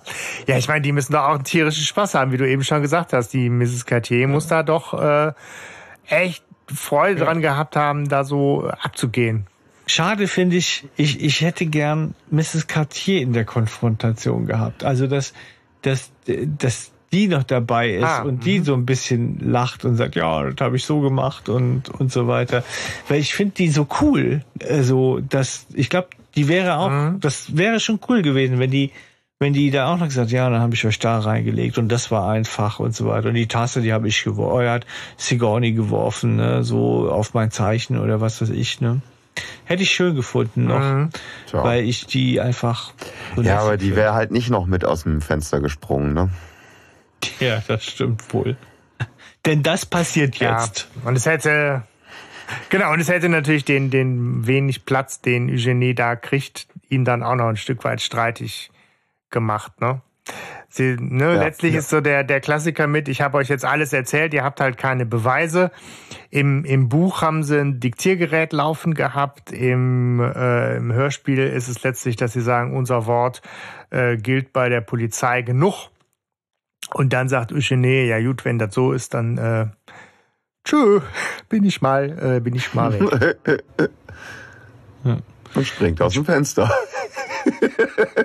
Auch ein schöner Und Move. äh, im Hörspiel wird gar nicht klar, was, ob er einen Fallschirm hat oder nicht oder so, ne? Oder? Ist Nee, Buch? doch, das, nein, nein, nein, er ist, er ist, er ist auf einer Markise gelandet. Ah. Ah ja, das ist auch im, im Hörspiel, okay. Ja, ja. Im Buch habe ich das gelesen, im Hörspiel habe ich das überhört wohl. Ne? Ja, nee, er ist auf einer Markise gelandet. Also der hat das schon genau inszeniert. Er hat das Zimmer über der Markise wahrscheinlich auch genau deswegen gebucht. Das ist alles so ein bisschen so ein 70er Jahre Louis Define Kriminalfilm irgendwie so, Ja. ne? Oder? Ja, das stimmt. Ja, es hat so ein bisschen was Verspieltes äh, und dann eben auch was gar nicht mehr so bedrohliches eben. Ne? Bei allem Genau. Poltergeist-Terror ist so die eigentliche Konfrontation mit dem mit dem Gangster hat was sehr Verspieltes und und äh, irgendwie noch so Ehrbares. Ne? Ja. Ja, schön. Ja, und so endet die Folge Poltergeist. Das Erstlingswerk von Marx. André. Ja. Fulminanter Genau, Auftritt. ich meine, es ist halt noch der Sprecher. Ne, der Sprecher, was sagt er noch? Äh, ne, dass halt Ethan Easton verhaftet wird, das Ja, Bild genau. sichergestellt wird, dass Lydia Cartier ungeschoren davon kommt, weil sie de facto nichts getan hat, außer den dreien einen Streich zu spielen.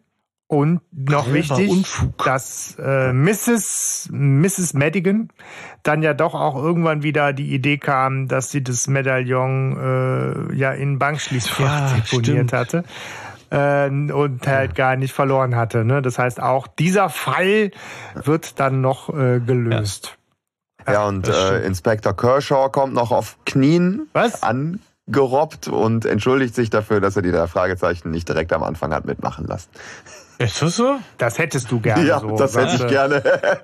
Das, Okay, ja, das kommt halt im. Hörspiel nicht vor, aber das äh, hättest du gerne. Ne, aber Stefan, magst du noch erzählen, wie das, wie das Buch endet, weil das tatsächlich äh, von Marx auch eine mutige äh, Änderung noch ist?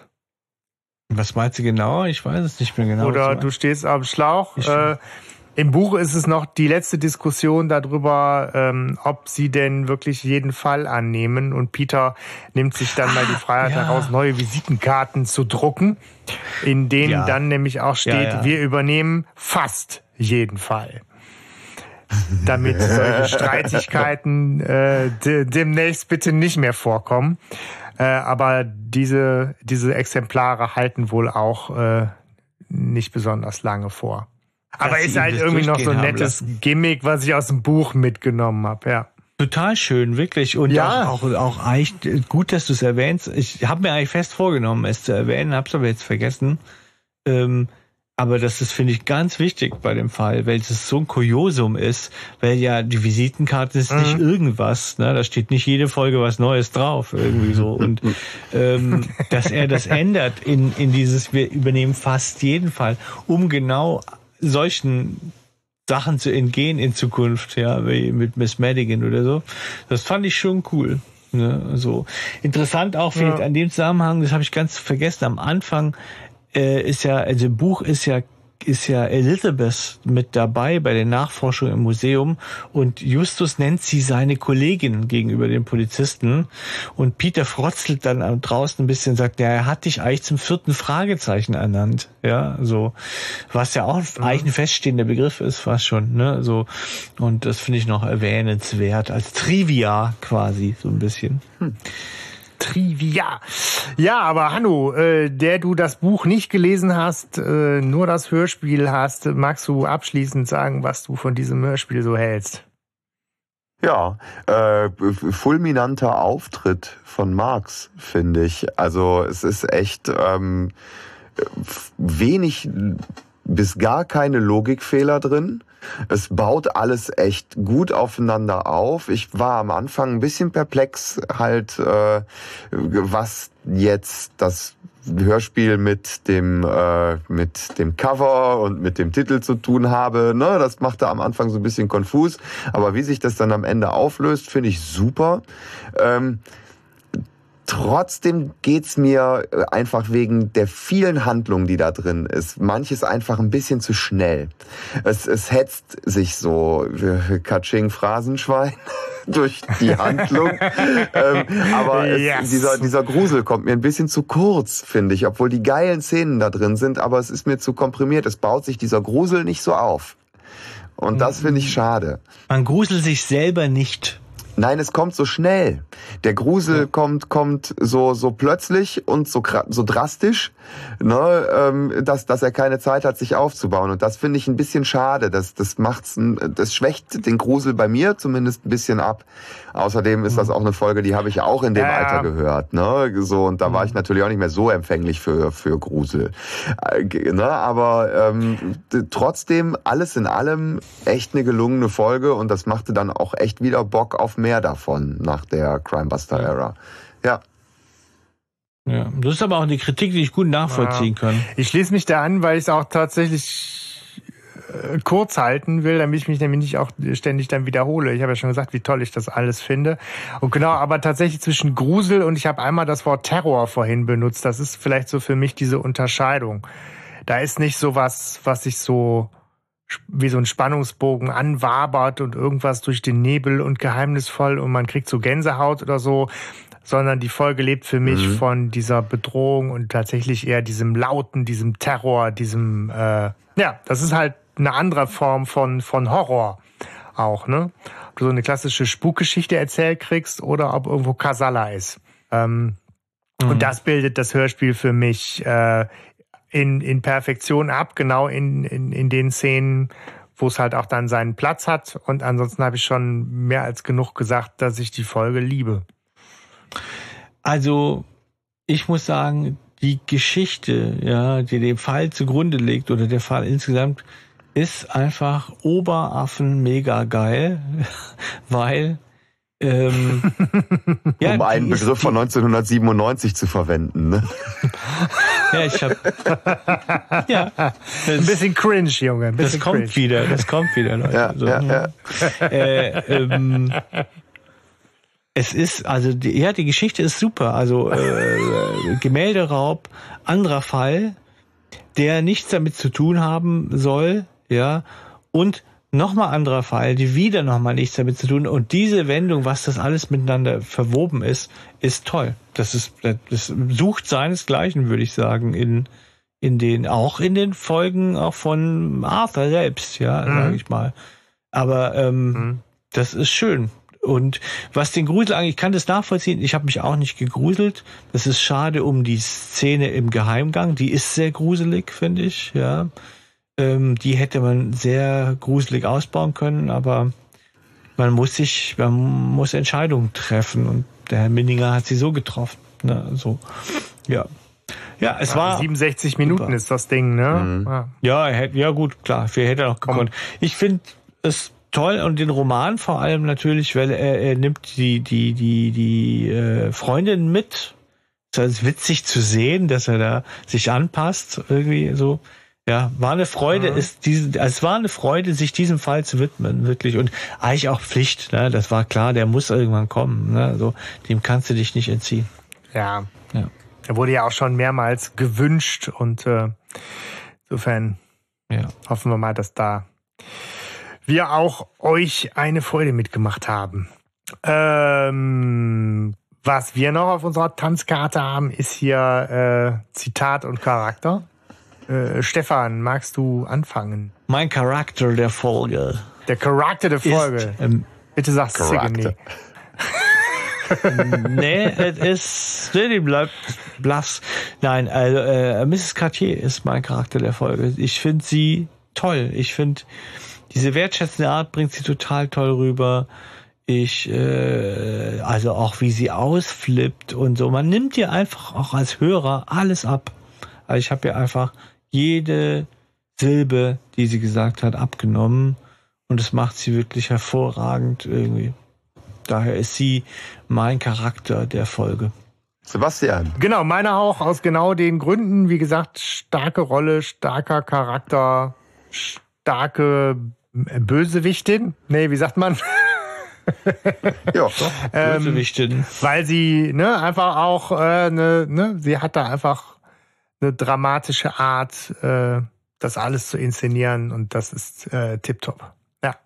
Hanno. Ja, ich könnte sie ja jetzt auch nehmen, aber äh, also hätte ich jetzt auch eigentlich, aber dann schwenke ich um, weil ja. es gibt noch äh, es gibt noch einen anderen großartigen Charakter dieser Folge und zwar Eugenie. Ist zwar sehr kurz ja, und sehr, ja. sehr bündig dargestellt, aber es ist letztendlich alles seine Idee und ähm, er überlegt sich diese Falle für Justus und ähm, der hat mhm. sich das alles überlegt, dieses, äh, ne, also der, der steht Justus ja wirklich in nichts nach. Ja. ja das Mastermind. Und dabei auch noch so freundlich. Ja, das ist einfach ja, super. So freundlich, damit kann man dich locken. Ja, klar. Hast du ja. äh, auch ein Zitat der Folge? Peter, wie er sagt, ich bin die Seriosität in Person. Aber halt auch in dieser Betonung. Ne? Sehr gut. Sebastian, du zuerst. Falls wir dasselbe haben, will ich sie nicht wegnehmen. Ja, das ist sehr aufmerksam von dir. Ich habe auch Peter, äh, und zwar auch da liegt es an der Betonung, wie er sagt, nicht die Bilder. nicht also ich mag das, wie er da Miss äh, Dings äh, hier äh, nachäfft. Ja. Und du, Stefan? Ich finde ja auch, Peter ist tatsächlich auch eigentlich ein harter Kandidat für Charakter der Folge, so weil er sehr präsent ist irgendwie. Aber ich habe hier, ah, ich bin so unentschlossen, aber ich bleibe bei meiner ersten Wahl. Es sind zwei Sätze, nämlich dieses: Haben Sie denn irgendwas gesehen? Na, das reicht ja wohl nicht. Ich finde, wie sie das sagt, ist einfach super. Wenn so richtig authentisch ja. angepisst einfach. Und deswegen ist das mein Zitat der Folge. Okay, ja, wunderbar. Ja, Leute, ja. das Wort, das ja. war der Poltergeist. Eine tolle Folge, die echt Spaß gemacht hat zu hören. Oft zu hören. Ne? Ja, ich habe die auch echt oft gehört jetzt. Vielleicht kam der ja die beschwingte Art irgendwie in die Besprechung rein. Weil er so wer euphorisch war. Genau. Wer weiß, wer weiß, wer weiß. Ja, was bleibt uns übrig? ja, ähm, hier warme, warme ja. Worte. Ne? Ja, macht was Schönes, würde ich sagen. Wird ein toller Sommer. Ja. Genießt den. Bevor die Delta-Variante zurückschlägt. Nein, nein, nein, Stefan, nein! Ich kann dich gar nicht Im hören. letzten Halbsatz hier noch wieder auf den Boden der Tatsachen Dann zurück. schneid's raus, komm. Ja, es wird ja aber auch so der Running Gag, ne, dass wir immer am Ende noch irgendeinen Quatsch labern, der dann noch drin bleibt und unser wahres Gesicht zeigt. Wahres. So. Ja. Nur Bares ist Wahres. Nee, ich bleib dabei. Macht was Schönes. Ja, macht was Schönes.